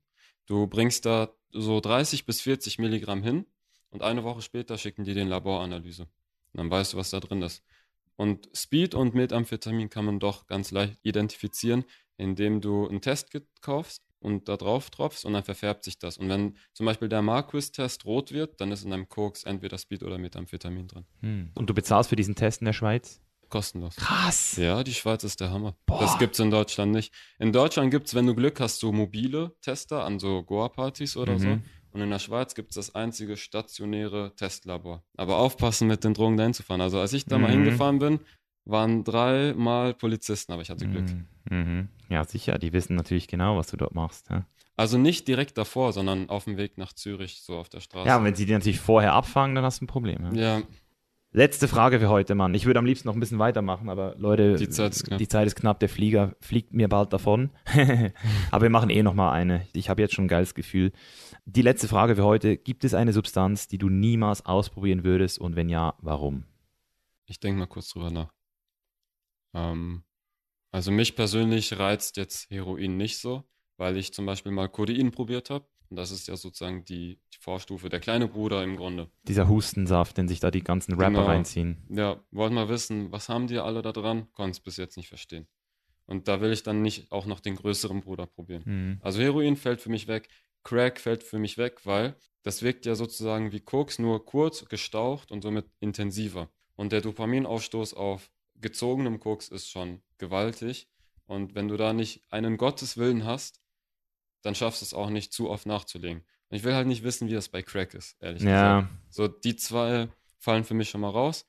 Und jetzt habe ich ja schon sehr viele probiert. Also ich weiß von sehr vielen Substanzen, wie sie wirken. Und bei vielen würde ich nur sagen, dass ich es nicht nochmal mache. ja. Aber ich bereue nicht, dass ich es schon mal probiert habe. ja, also so Heroin, so, das Es ist halt einfach Hart, eine Betäubung. ja. Es ist, auch schon nur mit der Spritze und dem ganzen Scheiß. du Also musst es ja nicht spritzen. Es ist ja, so Ja. ein Blau. Du kannst theoretisch auch rauchen. Boah, nee, Mann. Aber weißt du, es betäubt dich einfach nur. Und wenn du keine Schmerzen hast, macht es keinen Sinn. Es ist ein Schmerz. Ja. Das ist erst angenehm oder schön oder irgendwie von Vorteil für dich, zumindest für den Moment, wenn du es so schwer im Leben hast, dass du wirklich nichts mehr fühlen willst. Ja, Aber ich finde Gefühle eigentlich ganz schön. geil, Mann. Hey, Amigos, hat mir sehr, sehr Spaß gemacht. Mir auch. Und wir machen das nochmal. Machen wir. Ich denke, wir sind noch nicht weit gekommen. Nee, Mann, wir haben erst angefangen. Deswegen, Das ist Teil 1. das ist Teil 1, meine Freunde. Und wir sehen uns bald wieder. Und bis dahin, Leute, wenn ihr mehr von ihm haben wollt, dann einfach mal in die Shownotes checken. Rauschkunde auf YouTube. Konsumiert vorsichtig und mit Bedacht. Yeah, Mann. Wenn ihr überhaupt konsumieren wollt. Ja, Mann. Peace. Peace. Out. So, und da sind wir wieder. Ich hoffe, es hat dir genauso gefallen wie mir. Bevor ich jetzt zu den Top 3 Learnings dieser Folge komme, gib mir noch 60 Sekunden Zeit, dir zu erklären, wie du diesen Podcast hier supporten kannst. Erstens, indem du den Podcast jetzt abonnierst und nächste Woche wieder dabei bist. Zweitens, indem du jetzt auf patreon.com slash live gehst und dort den Podcast monetär unterstützt. Du kannst ab 4 Euro anfangen und kriegst dafür die Folgen früher, hast die Möglichkeit, deine persönlichen Fragen an unsere Gäste zu stellen und auch persönlich mit mir in Kontakt zu treten. Das heißt, sehr viele Vorteile für dich. Du findest den Link auch in den Show Notes. Und drittens, falls du keine 4 Euro hast, kein Problem, auch durchs Teilen auf Social Media, besonders Instagram, Facebook und WhatsApp, hilfst du natürlich diesem Podcast hier auch bekannter zu werden und mehr Leute hier zu The Chain is Live zu bringen. Deswegen vielen Dank für jeden, der hier supportet. Und jetzt zu den absoluten Top-Learnings aus dieser Folge. Was ich auf jeden Fall sehr interessant fand, ist das Konzept, dass wir Menschen auch Teil der Natur sind und wenn wir uns selbst auch als Tiere sehen, jegliche Substanzen, die wir sozusagen erschaffen haben im Labor, eigentlich am Ende des Tages auch natürlich sind. Wir sind ein Teil dieser Erde und alles, was hier auf dieser Erde zu finden ist, alles, was wir erschaffen, ist in dem Moment natürlich auch von der Erde gekommen. Deswegen, das fand ich ein super interessanter Ansatz, weil viele Leute sich auch immer darüber auslassen, dass es chemische Sachen gibt und natürliche Sachen. Und ich sage halt auch immer, hey, Schlangengift ist auch natürlich und es ist trotzdem giftig. Das heißt, nur weil etwas nicht natürlich ist, muss es nicht zwingend heißen, dass es schlecht ist. Und das zweite Learning, was ich wirklich super interessant fand, ist, dass Abbas wirklich gesagt hat, dass es eigentlich für jede Substanz einen Grund gibt, und man sie theoretisch auch sinnvoll einsetzen kann. Natürlich nicht alle gleich, aber zum Beispiel das Thema Alkohol, welches ich auch lange jetzt verurteilt habe, sehe ich jetzt auch zum ersten Mal wieder ein bisschen entspannter. Ich sehe, dass man sich auch bewusst das Bewusstsein nehmen kann, wenn man eben das Gefühl hat, hey, ich möchte ein bisschen runterfahren, ich möchte mein Bewusstsein ein bisschen senken. Das heißt, wenn man nicht flüchtet, wenn man sich nicht regelmäßig zuballert, sondern einfach sagt, hey, ich möchte jetzt an diesem Abend hier mit meinen Freunden einfach ein bisschen runterfahren und ein paar Gläser Wein oder ein Bier trinken, finde ich eigentlich eine sehr legitime Art. Ich möchte aber an dieser Stelle trotzdem nochmal erwähnen, dass Alkohol eine der wenigen Substanzen ist, die auch körperlich abhängig macht, das heißt nicht nur psychisch und deswegen ist natürlich Alkohol für mich weiterhin eine der gefährlichsten Substanzen, die man so auf dem Markt findet, obwohl sie legal ist.